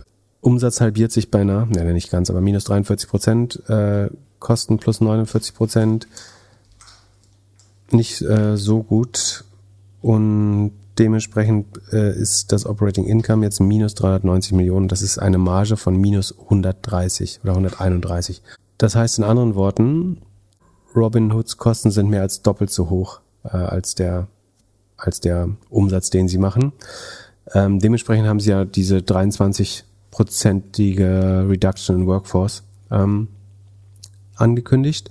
Und das ist eigentlich, wo der Markt positiv darauf reagiert haben, dass sie da äh, jeden vierten Mitarbeiter freigesetzt haben. Ähm, gut ist das insofern nicht, dass sie im April ja schon mal neun Prozent, also fast jeden zehnten, äh, entlassen haben. Das ist eigentlich genau das, was man nicht machen sollte. Also erst zehn Prozent entlassen und dann nochmal jeden vierten. Ähm, das ist brutal für die Moral in der Unternehmung. Äh, das, ja, also das Vertrauen der Mitarbeiter steigt nicht. Ähm, das Vertrauen der Märkte sollte aber auch nicht eigentlich steigen. Ähm, aber klar, dadurch, dass die Kosten jetzt dadurch natürlich äh, signifikant sinken werden, erstmal, oder dieser schwere Schritt getan ist, könnte man dann langfristig vielleicht wieder auf den grüneren Pfad kommen. Aber im Moment ist das äh, noch in weiter Ferne. Sie verlieren, wie gesagt, vier, rund 400 Millionen. Sie haben auch noch 6 Milliarden auf der Bank. Also sie können das 12, 15 Quartale ähm, so durchhalten, theoretisch, bei gleichen Umsätzen. Da muss man sich jetzt noch keine Angst, äh, keine, ja, keine Angst machen. Und müssen wir uns Angst machen über Airbnb? Weil von denen hätte ich ja erwartet, dass alles Friede, Freude, Eierkuchen ist. Ist es auf den ersten Blick auch. Also sagen, ähm, Disclaimer nochmal der Transparenz halber, sagen, ich bin äh, im Aufsichtsrat eines der Konkurrenten ähm, Home2Go, die sagen, zumindest äh, in gewissermaßen äh, Konkurrent sind, äh, aber früher auch Partner waren der Umsatz bei Airbnb sieht eigentlich total gut, gut aus. Ähm, und zwar ist der, wo ist das, um 58 Prozent gestiegen. Ähm, das ist ja ganz ordentlich und ist auch ein absoluter Rekordwert, äh, logischerweise. Das liegt ähm, 73 Prozent über 2019, also vor Corona. Und die Rohmarge hat sich ebenfalls verbessert von 78 auf äh, über 81 Prozent. Ähm, eigentlich auch super. Das Ergebnis ist von minus 51 Millionen Dollar auf plus fast 370 Millionen Dollar geschwenkt. Das ist eine 17,5-prozentige operative Marge nach Gap, nach allen Kosten und äh, Aktienoptionen. Ähm, eigentlich super Ergebnis. Ich glaube, das, was hier gestört hat, und man hat noch ein Aktien-Buyback-Programm angekündigt über zwei Milliarden. Das kann sich Airbnb gut leisten, weil man einen brutal operativen Cashflow hat. Ähm, der ist zwei Milliarden jetzt schon im zweiten Quartal äh, an operativen Cashflow angehäuft. Das liegt daran, weil sie Einnahmen, also die, das Geschäftsmodell insgesamt hat einen sehr, sehr spannenden Cash-generierenden Aspekt, weil man die Einnahmen der Buchung, der buchenden Kunden ja vereinnahmt und später erst an die Gäste auszahlt. Das heißt, wenn jemand, sagen wir mal, zwölf Monate, also wenn jemand direkt nach dem Urlaub den Urlaub fürs nächste Jahr bucht, dann kann ich fast zwölf Monate mit dem Geld der Kunden arbeiten, äh, theoretisch. Das muss man natürlich alles sorgsam und so machen, aber ähm, deswegen ist der Cashflow immer so brutal hoch bei Airbnb. Sie kaufen für zwei Milliarden bis zu zwei Milliarden neue Aktien äh, zurück. Das, was, denke ich, äh, enttäuscht hat, ist das Gross Booking Volume. Und zwar äh, auch da wieder, man bucht, äh, zum, zumindest der spießigere Teil der Gesellschaft bucht seinen Urlaub natürlich lange Zeit im Voraus. Und deswegen ist, ist der Booking Value eigentlich mit dem Revenue nicht vergleichbar, weil das Revenue gibt immer an, also das Revenue wird realisiert in dem Moment, wo die Reise angetreten wird. Dann darf Airbnb sagen, wir haben dieses Revenue jetzt verdient. Der Kunde ist vor Ort, hat die Tür aufgeschlossen. In, in der Sekunde wird virtuell, nach meinem Verständnis zumindest, ähm, sozusagen das Revenue gebucht. Ähm, dann bekommt auch der Host seine Auszahlung, während sozusagen die Buchung eben schon lange vorher anfällt. Und damit ist das Buchungsvolumen eigentlich ein vorauslaufender Indikator für das zukünftige Revenue. Und das ist eben nur mit 26,5 Prozent gestiegen, also deutlich niedriger als 58 Prozent. Ähm, das könnte jetzt indizieren, dass das Revenue zukünftig auch Richtung 30 oder 26 Prozent runtergeht. Jetzt gibt es natürlich noch Erklärungen, die das irgendwie mitigieren könnten. Es könnte auch sein, dass Nutzer wegen Corona-Angst prinzipiell kurzfristiger buchen. Das heißt, man äh, bucht für, auch für das nächste Jahr noch nicht auf Verdacht, weil man gelernt hat, das ist alles kompliziert, die Flüge sind gerade alle zu spät, ähm, Corona kann wieder kommen. Das heißt, ich bin eher vorsichtig. Außerdem weiß ich durch äh, das gute Produkt von Airbnb, dass ich auch eigentlich sehr gut kurzfristig noch buchen kann in der Regel. Das, der Markt ist ja dadurch ähm, erweitert worden und äh, besser geworden auch ein bisschen. Ähm, und das könnte dann dazu führen, äh, dass vielleicht äh, am Ende das Revenue gar nicht so weit runtergehen wird, wie jetzt das Buchungsvolumen ähm, indiziert. Aber man, es deutet sich auf jeden Fall eine Verlangsamung an, die, zu der wird es auch höchstwahrscheinlich kommen. Und ich glaube, das ist quasi, quasi, was die Aktie jetzt runterzieht. Die Börse bewertet ja die Zukunft und diese 58 Prozent, die sie dieses Quartal gemacht haben und diese 73 Millionen Gewinn, das ist alles schön. Ähm, aber dass das Buchungsvolumen unter dem Vormonat lag, unter dem ersten Quartal, ähm, das ist ähm, eher nicht so erfreulich, äh, denkt man sicherlich. Da gibt es natürlich auch eine Saisonalität noch. Ähm, und das GBV pro Nacht, das Gross Booking Volume pro Nacht, also der Übernachtungspreis, der ist auch erstmals seit langem wieder im Vergleich zum äh, im Vergleich zum Vorjahr ist es noch zwei Dollar höher, aber es ist äh, auch ganz leicht runtergegangen. Ähm, das ja, so würde ich Und eine Sache deuten. bei Airbnb ist halt auch, dass sie sich sehr, sehr hart positioniert haben für Work from Anywhere, digitale Nomaden. Du kannst jetzt dein San Francisco Gehalt haben und in der ganzen Welt arbeiten. Und jetzt müssen alle ins Büro zurück? Genau. Das, also ich glaube schon, dass so nomadisches Arbeiten eine Zeit lang weiterlaufen wird, aber nicht in dem Umfang, ne? Klar. Die Leute, die jetzt mal äh, Lissabon Urlaub gemacht haben im Airbnb und äh, drei Monate von dort gearbeitet haben, also gerade diese diese spannenden La Langzeitmieten habe ich. Ja, vor allem die Luxus-Langzeitmieten. Genau, die werden natürlich so ein bisschen ähm, zurückgehen auf jeden Fall. Und ich glaube, was ihnen auch wirklich geschadet hat, sind die Flugfette. Also wenn Flüge ausfallen und ich kann dann noch äh, canceln, dann wurde das Gross Booking Volume irgendwann mal verbucht in der Vergangenheit, aber das Revenue fällt jetzt weg. Ähm, das ist ja schon auch nochmal eine Gefahr. Also die Unzuverlässigkeit des äh, Flugsektors ist gerade für den gesamten restlichen Reisesektor ein erhebliches Problem, weil Leute einfach nicht da ankommen, wo sie hinwollen äh, oder nur verspätet. Ähm, das drückt, glaube ja. ich, auch auf die, auf die, äh, sagen, auf das Vertrauen der Konsumenten und Konsumentinnen hier. Ja, plus die Preise. Ich meine, ist ja auch nicht mehr so günstig wie früher von A nach B zu fliegen. Ja, da gab es übrigens noch äh, äh, spannende Daten vom Mastercard Spending Pulse. Äh, die habe ich auch schon in die Shownotes gemacht. Ähm, das ist wieder nur US Retail. Ähm, aber Mastercard hat sozusagen als Kreditkartennetzwerk als zweitgrößtes äh, ne, oder ist, ich weiß gar nicht, vielleicht ist es dabei nicht mehr größer ist, ich glaube zweitgrößtes Mastercard, sehr gute Einblicke in die Spendings. Ähm, das wiederum sind jetzt nur nominelle Daten. Das heißt, ähm, die sind nicht inflationsbereinigt. Das heißt, wenn hier jetzt plus 10 Prozent stehen würde zum Beispiel, dann ist das eventuell nur die Inflation der Kategorie. Äh, also es ist nicht zu vergleichen mit den statistischen Zahlen über die ähm, Einzelhandel in Deutschland äh, aus der letzten Folge. Die findet man bei D-Status übrigens. Ich glaube, irgendjemand hat danach gefragt.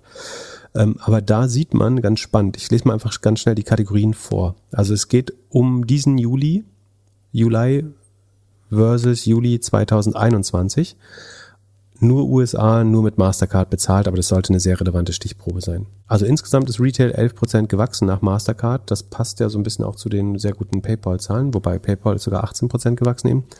Ähm, davon E-Commerce 12%, also leicht überindiziert. Ähm, wobei man sagen muss, Mastercard wird natürlich auch ist überindiziert in Richtung E-Commerce. Äh, Im Laden nur mit 11,1 Prozent. Also E-Commerce ein bisschen schneller als im Laden. Airline plus 13 Prozent. Das sollte hauptsächlich äh, Inflation sein. Ähm, das ist nämlich gesunken gegenüber 2019 auch. Apparel ähm, plus 16 Prozent. Department Store 14, Elektronik nur plus 4. Da trifft die Inflation nämlich nicht, schlägt nicht zu. Ähm, Furniture auch nur plus 5 Prozent, auch relativ wenig äh, Inflation. Fuel plus 32 Prozent, das ist Inflation. Grocery plus 17, auch Inflation. Home Improvement nur plus 3. Jewelry plus 19, also da wird das übrigens ähm, Jewelry, also Schmuck plus 100 Prozent gegenüber 2019 äh, mit Mastercard bezahlt. Wahnsinn, das müssten da zählen natürlich Uhren mit rein. Ähm, und dann aber Lodging plus 30 Prozent. Und das ist, glaube ich, teilweise ein Preiseffekt. Also Inflation, die Zimmer werden teurer, aber auch ein Effekt, dass die Industrie insgesamt ähm, sozusagen, dass Leute Konsumrichtung Urlaub verschieben. Dann Luxury ohne Jewelry, also Luxusartikel ohne Schmuck, sinken gegenüber dem Vorjahr. Äh, da ist man jetzt vorsichtiger. Und Restaurants plus 10 Prozent. Also Luxusklamotten oder was ist Luxury ohne Jewelry? Zum Beispiel Taschen und Taschenschuhe, Klamotten. Ja. Taschenschuhe und Klamotten, äh, ganz guter Übergang. Und zwar Zalando, Mercado Liebe, äh, E-Commerce auf einmal positiv. Ich habe gedacht, wir sind im E-Commerce-Winter. Es ist vorbei mit E-Commerce. Dafür ist glaube ich noch ein bisschen zu früh. Aber man muss sagen, Zalando hat extrem gute Zahlen abgeliefert. Also ich, ähm, ich habe gesagt, es wird sehr, sehr schwer werden und das ist es auch geworden. Also der Umsatz ist um vier Prozent gesunken gegenüber dem Vorjahr. Ähm, aber das ist deutlich weniger, als man erwartet hätte und deutlich weniger, als ich erwartet hätte. Ich wäre von bis zu minus zehn Prozent ausgegangen. Äh, da hat man echt super Arbeit gemacht. Äh, minus vier ist äh, für den Gesamtmarkt und die Größe von Zalando wahrscheinlich ein sehr gutes Ergebnis. Der, sie sind sogar positiv geblieben, was ich auch nicht gedacht hätte. Das, da habe ich aber übersehen, dass es einen saisonalen Effekt gibt. Also das zweite Quartal ist eigentlich immer brutal positiv. Ähm, das ist, wenn die ganzen äh, Vor-Sommer-Frühlings-Sales gemacht werden. Da wird ein Großteil des Lagers abverkauft. Ähm, das heißt, äh, da hat man jetzt 61 Millionen Gewinn operativen operatives Ergebnis gemacht. Das waren im letzten Jahr aber noch dreimal so viel. Also es ist schon stark gesunken. Warum hat sich das gedrittelt, wenn der Umsatz nur um vier Prozent gefallen ist? Ähm, das liegt natürlich an einer rückläufigen Rohmarge, die ist von 44 Prozent auf 41 Prozent gegangen, also drei Prozent Punkte, das, oder ja, 320 Basispunkte. Das ist einigermaßen viel, ähm, ist aber schon besser als im Vorquartal, da waren es unter 40 Prozent sogar. Ähm, also man muss viel rabattieren, um die Inventories äh, abzuverkaufen. Die sind nicht unnötig stark gestiegen, die Inventories äh, liegen 13,5 Prozent über dem Vorjahr. Das ist bei minus 4 Prozent Umsatz, heißt das aber, da staut sich ein bisschen was an. Deswegen würde ich davon ausgehen, dass die Rohmarge, also Gross Margin, in den nächsten zwei Quartalen auch noch nur bei knapp über 40 oder um die 40 liegen wird und noch nicht auf die 44, die Zalando historisch gezeigt hat, wieder zurückgehen wird. Ähm, das heißt, die, die Marge wird belastet bleiben und ich glaube, das zweite Quartal, da könnten sie noch eine schwarze Null schaffen mit viel Glück, aber es könnte auch negativ drehen. Aber sie arbeiten, glaube ich, an den Kosten, da kommen wir gleich noch drauf. Die Marketingkosten haben sie zurückgefahren von rund 10% auf 8%, also 20% Marketing gecuttet eigentlich, relativ gesehen. Fulfillment-Kosten konnten sie natürlich nicht. Äh, die sind um zwei Prozent, zwei Prozent Punkte von 24,2 auf 26 Prozent gestiegen. Ähm, das ist aber weniger als ich gedacht hätte auch. Also nur nicht mal zehn Prozent Anstieg bei den Fulfillment-Kosten ist eigentlich für die Umstände ganz gut. Ich glaube, das ist nur möglich, wenn man irgendeine Art von Effizienzmaßnahmen da durchgezogen hat. Normalerweise würde ich mit einem höheren Preisanstieg durch ähm, Benzin und Löhne ähm, in der Logistik rechnen. Ähm, ich glaube, man hat das schon ein bisschen rationalisiert. Dafür sind 26 Prozent Anteil dann aber wirklich gut, ähm, deutlich besser als im Vorquartal auch. Also so wie Amazon haben sie auch scheinbar jetzt erstmal ihre Logistik in den Griff bekommen, sehr gut und frieren die auf 26 Prozent ein. Mal sehen, ob es auch wieder runtergeht. Die Logistik ist auch deswegen anteilig höher, weil die Retourenquote höchstwahrscheinlich gegenüber Corona ähm, angestiegen ist. Das ähm, dann kommt auch noch zu den Löhnen dazu. Ähm, genau, General Admin ist ein bisschen hochgegangen, ähm, aber wie gesagt, beim Marketing haben sie gespart, ähm, Gross Margin haben sie aber sagen, deutlich verloren. Und dadurch ist dann das operative Ergebnis von 186 auf 60, auf 61 Millionen äh, ungefähr gedrittelt Ansonsten Cashflow, Free Cashflow ist positiv. Sie investieren aber weiter in zukünftiges Wachstum. Und man sieht, dass die Angestellten, ähm, die sie ausweisen, das waren im Vorjahr noch 15,8, jetzt sind 17.000. Aber im Vorquartal waren es 17.200, jetzt sind es 17.070, das heißt 130 Leute. Sag mal, ich würde sagen, sie haben einfach nur Hiring Stop gemacht und das ist so ein bisschen die natürliche Attrition, also sie haben ein paar Leute vielleicht gehen lassen. Ähm, also Mutmaßung, sagen sie, stellen zumindest jetzt nicht aggressiv neue Leute netto ein. Sie stellen sicherlich auch Leute ein, aber nicht netto. Also es gehen mehr Leute im Moment, als eingestellt werden. Das ist, dadurch haben sie ihre Kosten gut im Griff. Also die Kost, die OPEX Growth ist minus 0,7. Also sie haben gespart gegenüber dem Vorjahr tatsächlich an operativen Kosten. Ähm, der Umsatz wächst, sinkt halt noch ein bisschen schneller, aber das wird sich ja irgendwann wieder umdrehen. Die Frage ist, ob sie das langfristig Wachstum kosten wird. Äh, About You scheint da ja einen aggressiven Kurs zu gehen, indem sie nicht so stark sparen, sondern mehr auf Wachstum setzen. Ähm, Zalando hat hier aber vorsorglich mal die Kosten äh, leicht angepasst, würde ich sagen. Ja, äh, ich finde super Ergebnisse. Also ich bin positiv überrascht. Äh, sie sind natürlich nicht perfekt in dem schweren Quartal, aber den Umständen entsprechend sind sie äh, sehr gut äh, würde ich sagen. Ähm, von daher wundert mich überhaupt nicht. Die Aktie hat, glaube ich, plus 13 Prozent oder so ähm, gemacht. Das ist äh, absolut verdient, weil sie natürlich vorher maximal schlecht bewertet war. Und ich glaube, Zalando ist nur immer noch nur zwei Drittel des Umsatzes bewertet. Das ist, äh, der Umsatz ist Sekunde, ist genau 10 Milliarden, das heißt sind 7 Milliarden wert. Ähm, das ist langfristig gesehen zu günstig, wenn man davon ausgeht, dass Zalando irgendwann wieder um die 20 Prozent wachsen kann. Wovon ich ausgehe. So, dann wolltest du Mercado Libre wissen. Alle Aktien, die wir besprechen, sind übrigens im Cheat, bis auf PayPal. Die werde ich vielleicht irgendwann nochmal eintragen.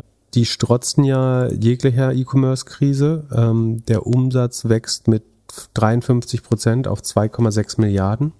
Die Rohmarge wird ausgebaut. Also wir reden gerade bei allen E-Commerce-Anbietern darüber, dass die, dass die äh, Rohmarge sinkt. Währenddessen ähm, baut Mercado Libre die Rohmarge von 44 Prozent auf 49,4 Prozent also fast 50 Prozent aus. Ähm, das liegt so ein bisschen an der Umsatzzusammensetzung, weil natürlich auch Payment und sowas eine Rolle spielt. Der Payment-Umsatz wächst mit 72 Prozent übrigens am schnellsten, während ähm, das Gross Merchandise Volume eigentlich nur um 22 Prozent ähm, wächst. Sekunde, habe ich hier eine Take Rate? Ich rechne mal schnell, das riecht ja sehr nach Take Rate Ausdehnung. Äh, das würde ich mal noch schnell berechnen. Ähm, das hat der Streber hier noch nicht gemacht. Ähm, Take Rate ist natürlich die Net Revenues geteilt durch das GMV, Gross Merchandise Volume, also was Mercado Libre vereinnahmt, geteilt durch, durch 1000, weil das andere Einheiten sind. Hier exelt der Chef noch selbst. So, Take Rate, oh, Take Rate ist. Take Rate Explosion. Take Rate war im Vorjahr 24,2 Prozent, wie ist sie jetzt? 30. Genau, 30,4. Haben einfach locker mal, das sind ziemlich genau äh, Viertel, also 25 Prozent mehr Take Rate raufgehauen, relativ gesehen, oder 6 Prozentpunkte. Da, wird, oh, oh. da werden sich die Merchants freuen. Also das geht in die Richtung, wo auch Amazon operiert, äh, aber das zeigt Amazon ja, dass man das verlangen kann, wenn man Logistik, Payment und alles gut abwickelt. Wickelt, wickelt. Das treibt dann natürlich auch, dann wundert mich auch nicht mehr, dass die Gross Margin ausgedehnt werden kann, wenn man die äh, Take Rate einfach um 25 Prozent erhöht. Ähm, die Kosten haben sich allerdings äh, auch stark positiv entwickelt, äh, je nachdem, wie man sieht, eigentlich negativ. Es waren im Vorjahr noch nur 588 Millionen. Jetzt sind, sind sie bei ähm, über einer Milliarde Kosten. Das ist eine Steigerung von 76 Prozent. Das ist schneller als der Umsatz. Aber nicht schneller als der Gross Profit, oder? Sekunde. Ja. So in dem Dreh wie der Gross Profit. Insofern haben sie ihre Net Income, ähm, die operative Marge ist, ist quasi gleich geblieben. Also die, der Ausbau des Gross Margin hat die zu stark wachsenden ähm, operativen Kosten sehr gut kompensiert. Ähm, Net Income ist sogar besser als im Vorjahr mit 6,3 Prozent, also nach strengster Buchhaltung, nach Abzug aller Kosten. Net Income ist so, so näher kommt man da nicht mehr ran an tatsächliche Buchhaltung, äh, bleiben noch 6 Prozent, also sie sind profitabel mit 6,3 Prozent Net Income Marge mit äh, 700 Millionen positiven Cashflow, mit 56 Prozent, äh, mit 56, äh, 53 Prozent Wachstum. Äh, kein Wunder, dass die 10 Prozent dann nochmal hochgegangen sind. Nach den Zahlen haben schon letztes Quartal positiv überrascht krass gut. Das Einzige, was besorgniserregend ist, dass sie das erste Mal, zumindest zum nach meinem Wissen, den so eine Provision for Bad Debt äh, ausweisen, die deutlich hochgegangen ist. Und das ist übrigens das, was die Kosten so stark treibt, dass sie, sie sind ja Payment- und Kreditanbieter für Händler. Da bauen sie jetzt mehr und mehr schon vorsorgliche Verluste für eventuell Leute, die ihr ihre Rechnung nicht zahlen können, äh, auf. Und dieser Posten wächst ganz ordentlich ähm, auf also ihre, ihre Interest-Margen ist übrigens über 30 Prozent, äh, die sie haben beim, durch die Kreditvergabe. Und die Bad Debt Provisions sind jetzt angestiegen auf 843 Millionen, man, hat man schon zurückgelegt äh, für eventuelle Verluste. Ähm, da gibt's natürlich die Gefahr, dass der ist jetzt durch eine wirtschaftliche Krise oder so das Ergebnis nochmal deutlich, äh, also die Zahlungsfähigkeit der Händler sich deutlich verschlechtert. Ähm, und dann sagen wir mal, wird dieser Wert abgerufen. Andersrum, wenn die alle zahlen äh, doch noch, dann kann man das auch wieder abschreiben äh, oder zurückbuchen. Aber dann, da ist jetzt schon ein gewisses Risiko auf der Bilanz mit äh, fast einer Milliarde an Bad Debt Provisions und das kann am Ende halt auch viel höher gehen. Ähm, beziehungsweise die Provisions sind nicht das Risiko. Die Provisions sind das, was das Risiko mitigieren. Also das bucht man schon mal als Verluste, die auftreten können äh, und höchstwahrscheinlich werden. Ähm, da muss man mal gucken, wenn da jetzt ein Schock auf die Gesamtwirtschaft kommt äh, in, in Südamerika, was ja mal schnell mal passieren kann äh, in Emerging Markets, dann würde ihnen die Kreditvergabe eventuell ähm, auf die Füße fallen. Aber ansonsten sind es hervorragende Zahlen von Mercado Libre. Hast du noch einen Short bei Beyond Meat? Ähm, den habe ich jetzt aufgelöst, so ähnlich wie bei, ähm, bei Oatly, weil ich glaube, schlechter kann es nicht mehr kommen und eventuell kauft dann doch noch jemand mal die Marke. Ähm, der lief bisher aber grandios, bin da sehr dankbar, äh, dass es so schlechte Companies überhaupt an die Börse schaffen. Ähm, und man sie dann, das heißt zuletzt durfte man, ich konnte nicht erweitern, also ich, es war mir nicht mehr möglich, über meine Plattform da mehr Shorts einzusammeln, weil, weil niemand mir mehr Aktien leihen wollte äh, zu vernünftigen Preisen. Aber der Umsatz ist um 1,6 Prozent gefallen, liegt bei ungefähr 147 Millionen. Also Beyond Meat macht diese Fleischersatz-Patties, die eigentlich ganz beliebt sind, aber einfach nicht profitabel zu produzieren sind.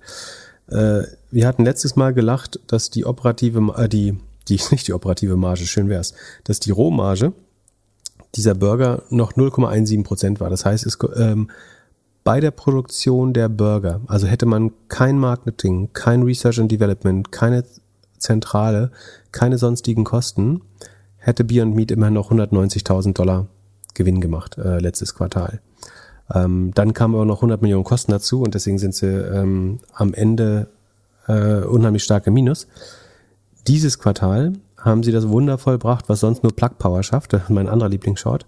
Ähm, dass sie negative Rohmarge haben. Das heißt, sie haben sechs Millionen mehr für die Produktion der Patties bezahlt und der Würste und was da noch so gibt, Hähnchen klein, als sie überhaupt damit erlösen im Handel oder beim Food Service, also beim Verkauf an Restaurants.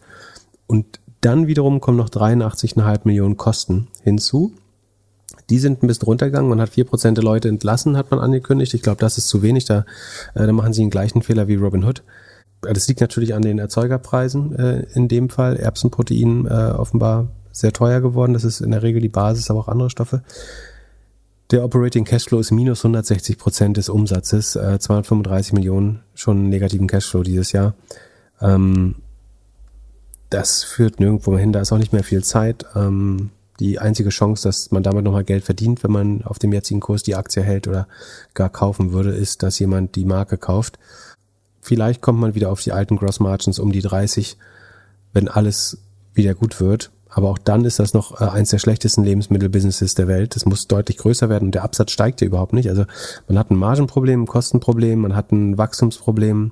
Es gibt unheimlich viel Konkurrenz. Jeden Tag steht irgendwo eine neue, entweder Billigmarke oder ähm, High-End-Marke für Fleischersatz auf. Ähm, das Inventar staut sich auf, liegt über dem Vorjahr. Sie haben den Outlook einkassiert, also glauben nicht mehr an ihre eigenen, äh, an ihre eigene Guidance, ähm, Schrott Company. Ähm, Aber Aktie plus 18 Prozent. Bei Beyond Meat? Ja. Ähm, haben Sie da noch irgendwas bekannt gegeben? Sekunde. Tatsächlich. Ja, warum denn das? Weil jetzt endlich 4% der Leute entlassen haben? Plus 18%. Die Leute haben auch alle, also, äh, wie, wie gut, dass ich es gestern äh, aufgelöst habe. Ähm, Hast du tatsächlich gestern ausgelöst? Ja, Glück gehabt. Aber ja, irgendwas scheint hier los zu sein. Ja, verstehe. Also, dass die Leute feuern, sieht man sicherlich positiv, aber die 4% helfen auch nichts. Also, und, also, die verbrennen, minus, Sekunde, ich gucke nochmal, ob das hier richtig berechnet ist, aber das führt halt zu nichts. Das äh, kann zu nichts führen. Gehen die hoch. Ist ja unfassbar. Also Cashflow auf Jahressicht, letzte zwölf Monate sind minus 416 Millionen, Total Cash ist 450 Millionen. Also theoretisch vier Quartale noch, wenn es gut geht. Ähm, naja, keine Ahnung, wer das jetzt kauft. Äh, vielleicht Spekulation auf eine Übernahme. Ähm, je mehr Leute sie entlassen, desto spannender werden sie natürlich als Übernahmeobjekt. Ähm, du willst natürlich vor allen Dingen die Marke haben und nicht äh, das äh, offensichtlich unfähige Personal der CEO verbreitet wie üblich seine Durchhalteparolen. Ähm, ich kann das alles nicht. Tut mir leid, wenn mir ein bisschen die nötige Ernsthaftigkeit fehlt, aber ich ähm, finde das von der Governance sehr schlechtes Unternehmen, äh, wenn man sich damit länger beschäftigt. Und von den Zahlen sowieso vollkommen ungangbar. Ähm, aber habe ich ja Glück gehabt, dass ich. Lustig, bei, bei Oatly ist am nächsten Tag auch 8% hochgebounced wieder. Vielleicht hast du einfach so eine krasse Short-Position, dass du den Markt bewegst. weil ich mich wieder einkaufen musste, weil ich, weil ich meine Position geschlossen habe, äh, werden alle anderen, die Short waren, gesqueezed jetzt. Äh, also das kann, also pass auf, das kann übrigens kann, also auf Beyond Meat Sekunde kriege ich die Short Exposure. So, short, short, short, äh, short Percentage of, also der Prozent des Free Float, das Short ist, ist 41 Prozent. Also 41 Prozent der, das ist auch die Erklärung, warum ich keine Aktien mehr bekommen habe zum Shorten. 41 Prozent der verfügbaren Aktien sind schon von Shortsellern geliehen. Ähm, das unfassbar. Ähm, das heißt, es gibt hier schon eine Chance auf ein, also wenn, wenn sich hier Leute, paar Leute verabreden, ähm, könntest du auf jeden Fall die 40, 50 Prozent hochtreiben, wenn du wolltest. Äh, aber das hat nichts mit Investieren zu tun. Zum Shorten, was, gibt's jetzt Neues mit Bill Ackman und Visa? Bill Ackman shortet seit langem übrigens nicht mehr, aber setzt sich trotzdem sehr ähm, hartnäckig gegen Visa ein. Und zwar. Moment, wieso shortet er nicht mehr? Ähm, hat er aufgegeben. Weil, also, weil angeblich will er sich tatsächlich für das Gute der Welt einsetzen. Und er hat gemerkt, Mm, bei, bei, bei Herbalife hat es ihm geschadet, ähm, dass man ihm immer das finanzielle Interesse unterstellt hat. Und deswegen will er eigentlich nicht mehr conflicted sein und kämpft aber trotzdem hier oder versucht Druck auszuüben auf Visa. Ich glaube auch so auf eine ganz schlaue Weise. Und ist dann beteiligt an irgendwelchen Firmen von irgendwelchen Bekannten, die den Short machen oder wie? Also on air hat er geschworen darauf, dass er nicht mal an einem sagen mittelbar beteiligten Unternehmen beteiligt ist selber. Also Hedgefondsmanager sagen sind von der Integrität oft nicht sagen die, die man sein Leben anvertrauen würde, aber ähm, ich, ich muss das schon glauben, wenn er im Fernsehen sagt, er hat da keine Position drin. Und zwar geht es um ein Verfahren, in dem Visa Mitbeklagter ist, in einem Case gegen MindGeek. Weißt du, was MindGeek ist? Ein Porno-Anbieter, oder? Genau, das eh, ehemals Menwin, also sagen die Holding-Mutter, den also die dann deutschen Gründern zugerechnet wird, äh, die Portale wie Brazzers, Pornhub, RedTube, YouTube, äh, PornTube, Por- YouPorn, ähm, ich kenn das nicht so. Deutschen Unternehmern, also einem deutschen Unternehmer hauptsächlich gegründet, hat das doch jemand anders. zugerechnet wird, habe ich gesagt. Die, die Menwin, also die, die Mut, also die Ursprung, also aus Menwin ist MindGeek geworden und die wird sagen, den Unternehmern, die ja auch in äh, King of Stonks porträt, mitporträtiert werden und so weiter, zugerechnet. Ähm, also nehme ich an, dass die damit irgendwie gemeint sein könnten. Äh, ist natürlich alles rein zufällig frei erfunden und so. Ähm, die sitzt natürlich nicht in Deutschland, sondern äh, sagen im Ausland. So oder so. Ähm, wie ist Visa da reingekommen? Äh, weil natürlich gewisse sagen, Zahlungen für Premium-Abonnements und so weiter auf Pornhub ähm, unter anderem über Visa-Kreditkarten laufen und deren Kreditkartennetzwerk damit. Und es gibt einen Case in den USA, wo eine junge Frau, die mutmaßlich selbst Videos von sich auf den Plat auf einer der Plattformen äh, gefunden hat, wie sie als Minderjährige sagen, Verkehr hatte äh, oder eventuell auch vergewaltigt wurde. Davon soll es einige Fälle geben in dem Fall. Ähm, und man wirft halt ähm, MindGeek vor, dass sie nicht ausreichend sozusagen auf den Consent, also die Zustimmung der Akteure oder wie sagt man das, ähm, der Talente in den Videos ähm, achten und sich damit quasi mitschuldig machen oder an der zumindest Monetarisierung von ähm, Kinderhandel, Kindesmissbrauch, ähm, Vergewaltigung von Menschen, die nicht Kindern sind, etc. etc. Und ähm, Visa bleibt vorerst Mitbeklagter in dem Verfahren, weil sie wieder besseres Wissen eben sagen diese also MindGeek nicht davon ausgeschlossen haben von ihrem Netzwerk. Es betrifft fairerweise Mastercard und wahrscheinlich American Express äh, natürlich genauso. Ähm, was jetzt smart ist von AdMac ist, äh, Eggman ist, dass er einerseits sagt, ähm, Visa hat ja, also alle Kreditkartenfirmen haben immer so Inclusion äh, of min Minorities als Ziel. Also sie wollen alle die wirtschaftliche Teilhabe von Minorities und unbankable People ähm, erhöhen, weil das der größte Markt für sie ist, äh, im Banking. Bill Ackman weist jetzt darauf hin, dass die, die Opfer von Child Trafficking natürlich über alle Maßen Lower Income People of Color äh, sind und besonders betroffen und dass das ein besonders schwerer Verstoß auch gegen Visas Mission ist, ähm, wo es um mehr Inklusivität geht dass das man sich natürlich die ESG-Ratings nochmal anschauen müsste von Visa nach äh, so, so einer Offenbarung. Und er erinnert äh, auch das Board und, oft, äh, und die Direktoren von Visa daran, dass man e- eventuell so ein Criminal Liability hätte äh, in dem Fall, wenn man sich nicht darum kümmert, entsprechende Systeme an Ort und Stelle zu haben, um sowas zu unterbinden, könnte sagen die Haftung auf die, also gibt es sozusagen Präzedenz in den USA, dass die Haftung auf das Board solcher Firmen erweitert werden kann. Ob das jetzt hier einschlägig ist, kann ich natürlich überhaupt nicht beurteilen, aber das so argumentiert er. Ähm, das ist aber so gar nicht so unwahrscheinlich, weil in den USA, sozusagen in allen Mafia-Prozessen oder so, ist es ja immer so, dass der einzige Weg, da ranzukommen am Ende ist Follow the Money. Und die Leute wegen irgendwie ähm, Wire Fraud äh, ist in der Regel die Anklage oder ähm, Steuerhinterziehung ranzubekommen. Ähm, und deswegen kann man relativ weit nach oben greifen und auch zu Payment-Systemen natürlich, weil man über die Payment-Vehikel in der Regel auch andere kriminelle Vereinigungen äh, aufheben kann. So, ähm, kurz darauf hat Visa tatsächlich den Vertrag äh, endlich gecancelt. Master hat dann wenige Stunden später das gleiche getan, sicherheitshalber. Ist das jetzt richtig oder falsch?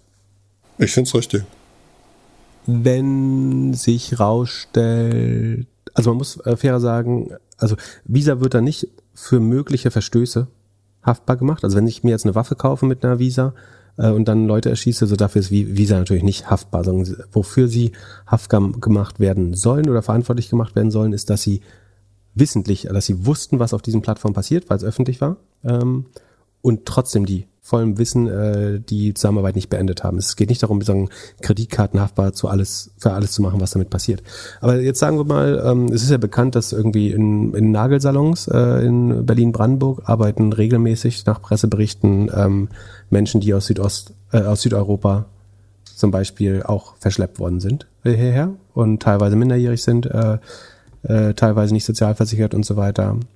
Sollte Visa dann muss hier SumUp und so jetzt schauen, dass äh, da nicht, dass niemand mehr in Nagelsaisons äh, Salons das benutzt? In jedem. Gute Frage. Ich, ich habe mich eher gefragt. China-Restaurant äh, oder also äh, in irgendeinem Restaurant, was eventuell in, in jedem in jeder Shisha-Bar, die eventuell noch äh, andere Motive ja. verfolgt. Oder viel einfacher, sollte man auf Facebook noch Werbung buchen können über Master und Visa Card, weil da ja auch immer noch Content zu finden ist, den man nicht so wirklich braucht. Es ist halt wirklich, Facebook, wirklich das wäre vielleicht das Argument Nummer eins. Visa Mastercard hört mal auf, hier Facebook geht nicht mehr, bis, bis die Fake-Accounts weg sind. Ja, aber das ist, das ist dann die Frage. Also die beiden Kreditkartennetzwerke haben ja eine, schon eine infrastrukturelle Rolle, ne? Und übrigens eine sehr profitable. Also die, schätz mal, die, nicht die Rohmarge, nicht die Rohmarge, sondern die Profitmarge. Operatives Ergebnis von Visa, wie viel Prozent? 30. Ein Drittel, die Hälfte oder zwei Drittel? Ja, zwei Drittel. Ja, genau. Aber dein erster Guess war 30. Aber sagen, wenn, wenn du sagen, von dem Teil, den Visa erhält von einer Zahlung, bleiben zwei Drittel bei den Shareholdern als Gewinn hängen. Ja, ähm, Moment. Das heißt, wenn, Moment, wenn, du eine Tüte Milch kaufst, wenn du eine Tüte Milch kaufst mit einer Visa-Karte, verdient Visa daran mit höchst, Höchstwahrscheinlichkeit mehr als der Handel nach Kosten, mehr als der Erzeuger nach Kosten, mehr als alle anderen Payment-Part, äh, also in dem Prozess drin. Ähm, wie auch immer. Äh, das haben wir schon mal an anderer Stelle erklärt. Ja, aber es ist halt eine schwere Frage. Also wo willst du die verantwortlich machen und nicht? Also muss jetzt Visa sagen die gesamte Wirtschaft policen? Wie ist das zumutbar, dass sie von jedem erfahren, gegen den es eine kriminelle äh, oder gegen den ermittelt wird? Oder also ich glaube, was du nicht machen kannst, ist ihnen unterstellen, sozusagen, weil in einem gewissen Gewerbe manchmal auch, also zum Beispiel Restaurants, zum Beispiel Nagelsalons, kannst jetzt nicht sagen, dass deswegen äh, ein redlicher Nagelsalon, äh, mit dem jetzt kein äh, Child Trafficking passiert. Ähm, da gibt's eine gute Steuerung F-Doku übrigens. Äh, vielleicht packt Jan die auch in die, die heißt irgendwie Nagelstudios äh, Menschenhandel, würde man sie finden, glaube ich. Ähm, kann Jan ja in die Shownotes packen. Ähm, aber spätestens, wenn irgendwas bedenklich ist, also, gehst du zu Gastro, da gibt's ja auch immer einen Tag, an dem nicht mit Kartenzahlung ist. Da müssten ja eigentlich alle Kartenzahlungen Vorläufig, sagen. Vorläufiger Beleg, meinst du? ja. Ja, hat neulich, ein, hat neulich ein Staatsanwalt oder Richter, glaube ich, auf Twitter äh, gepostet, dass er so einen Beleg drauf hat, wo stand äh, keine Steuerquittung oder sowas. Äh, und meinte so, warum passiert das immer mir? So, äh, Frage ist, musst du das dann verfolgen, wenn dir das im Amt passiert? Naja, wie auch immer. Ja, ich finde schon, also bei so gewissen Businesses ist es schon ja, der richtige kann, Weg. Du kannst die jetzt nicht zur Polizei, äh, zur, zur zweiten Polizei ja, machen. Nicht zur und Polizei, aber wenn es so offensichtlich ist, und das ist ja der, die, die größte Hürde. Ich meine, ein Internet-Business, das nicht mehr mit Kreditkarten, das keine Kreditkartenzahlung mehr annehmen kann. Gut, kann jetzt sagen, Bitcoin und was auch immer, so, einen Weg finden sie immer, aber es ist ja schon, es wird ja schon maßgeblich äh, den Umsatz kaputt machen. So, und da finde ich es so ein Exempel zu setzen schon richtig. Ja, und die Gefahr, dass was falsch ist, also wie gesagt, das sind die beiden Kreditkartennetzwerke zusammen, sind absolut infrastrukturell. Bargeld wollen ja viele Leute verbieten. Wie willst du noch Geld annehmen, wenn du eventuell fälschlicherweise gesperrt wird oder wenn, wenn irgendein amerikanischer Konzern, also sagen wir, ah, viel besser, du hast eine deutsche Abtreibungsklinik äh, und musst vielleicht irgendwas, äh, weil du Privatpatient bist oder so selber zahlen und dann sagt Visa auf einmal, weil sie irgendwo in einem Staat sitzen, wo das verboten ist, sie dürfen diese Zahlungen nicht mehr prozessieren in der deutschen Abtreibungsklinik oder so. Also es ist ein dünnes, also natürlich möchte man sagen, dass, also wenn Child Trafficking bewiesen ist, dann muss eigentlich die Behörde an, so müsste es eigentlich sein. Die Behörde, also sobald ein Verfahren beschlossen ist, dann muss die Behörde sofort an die Zahlungsdienstleister eine Notice machen und dann müssen sie eigentlich unverzüglich gesperrt werden. Aber das würde man ja glauben, dass das auch heute schon so ist. Naja, mal schauen, wie es ausgeht. Meine letzte Frage an dich für heute. Ich weiß nicht mehr, was Hattest der Cliffhanger du- war.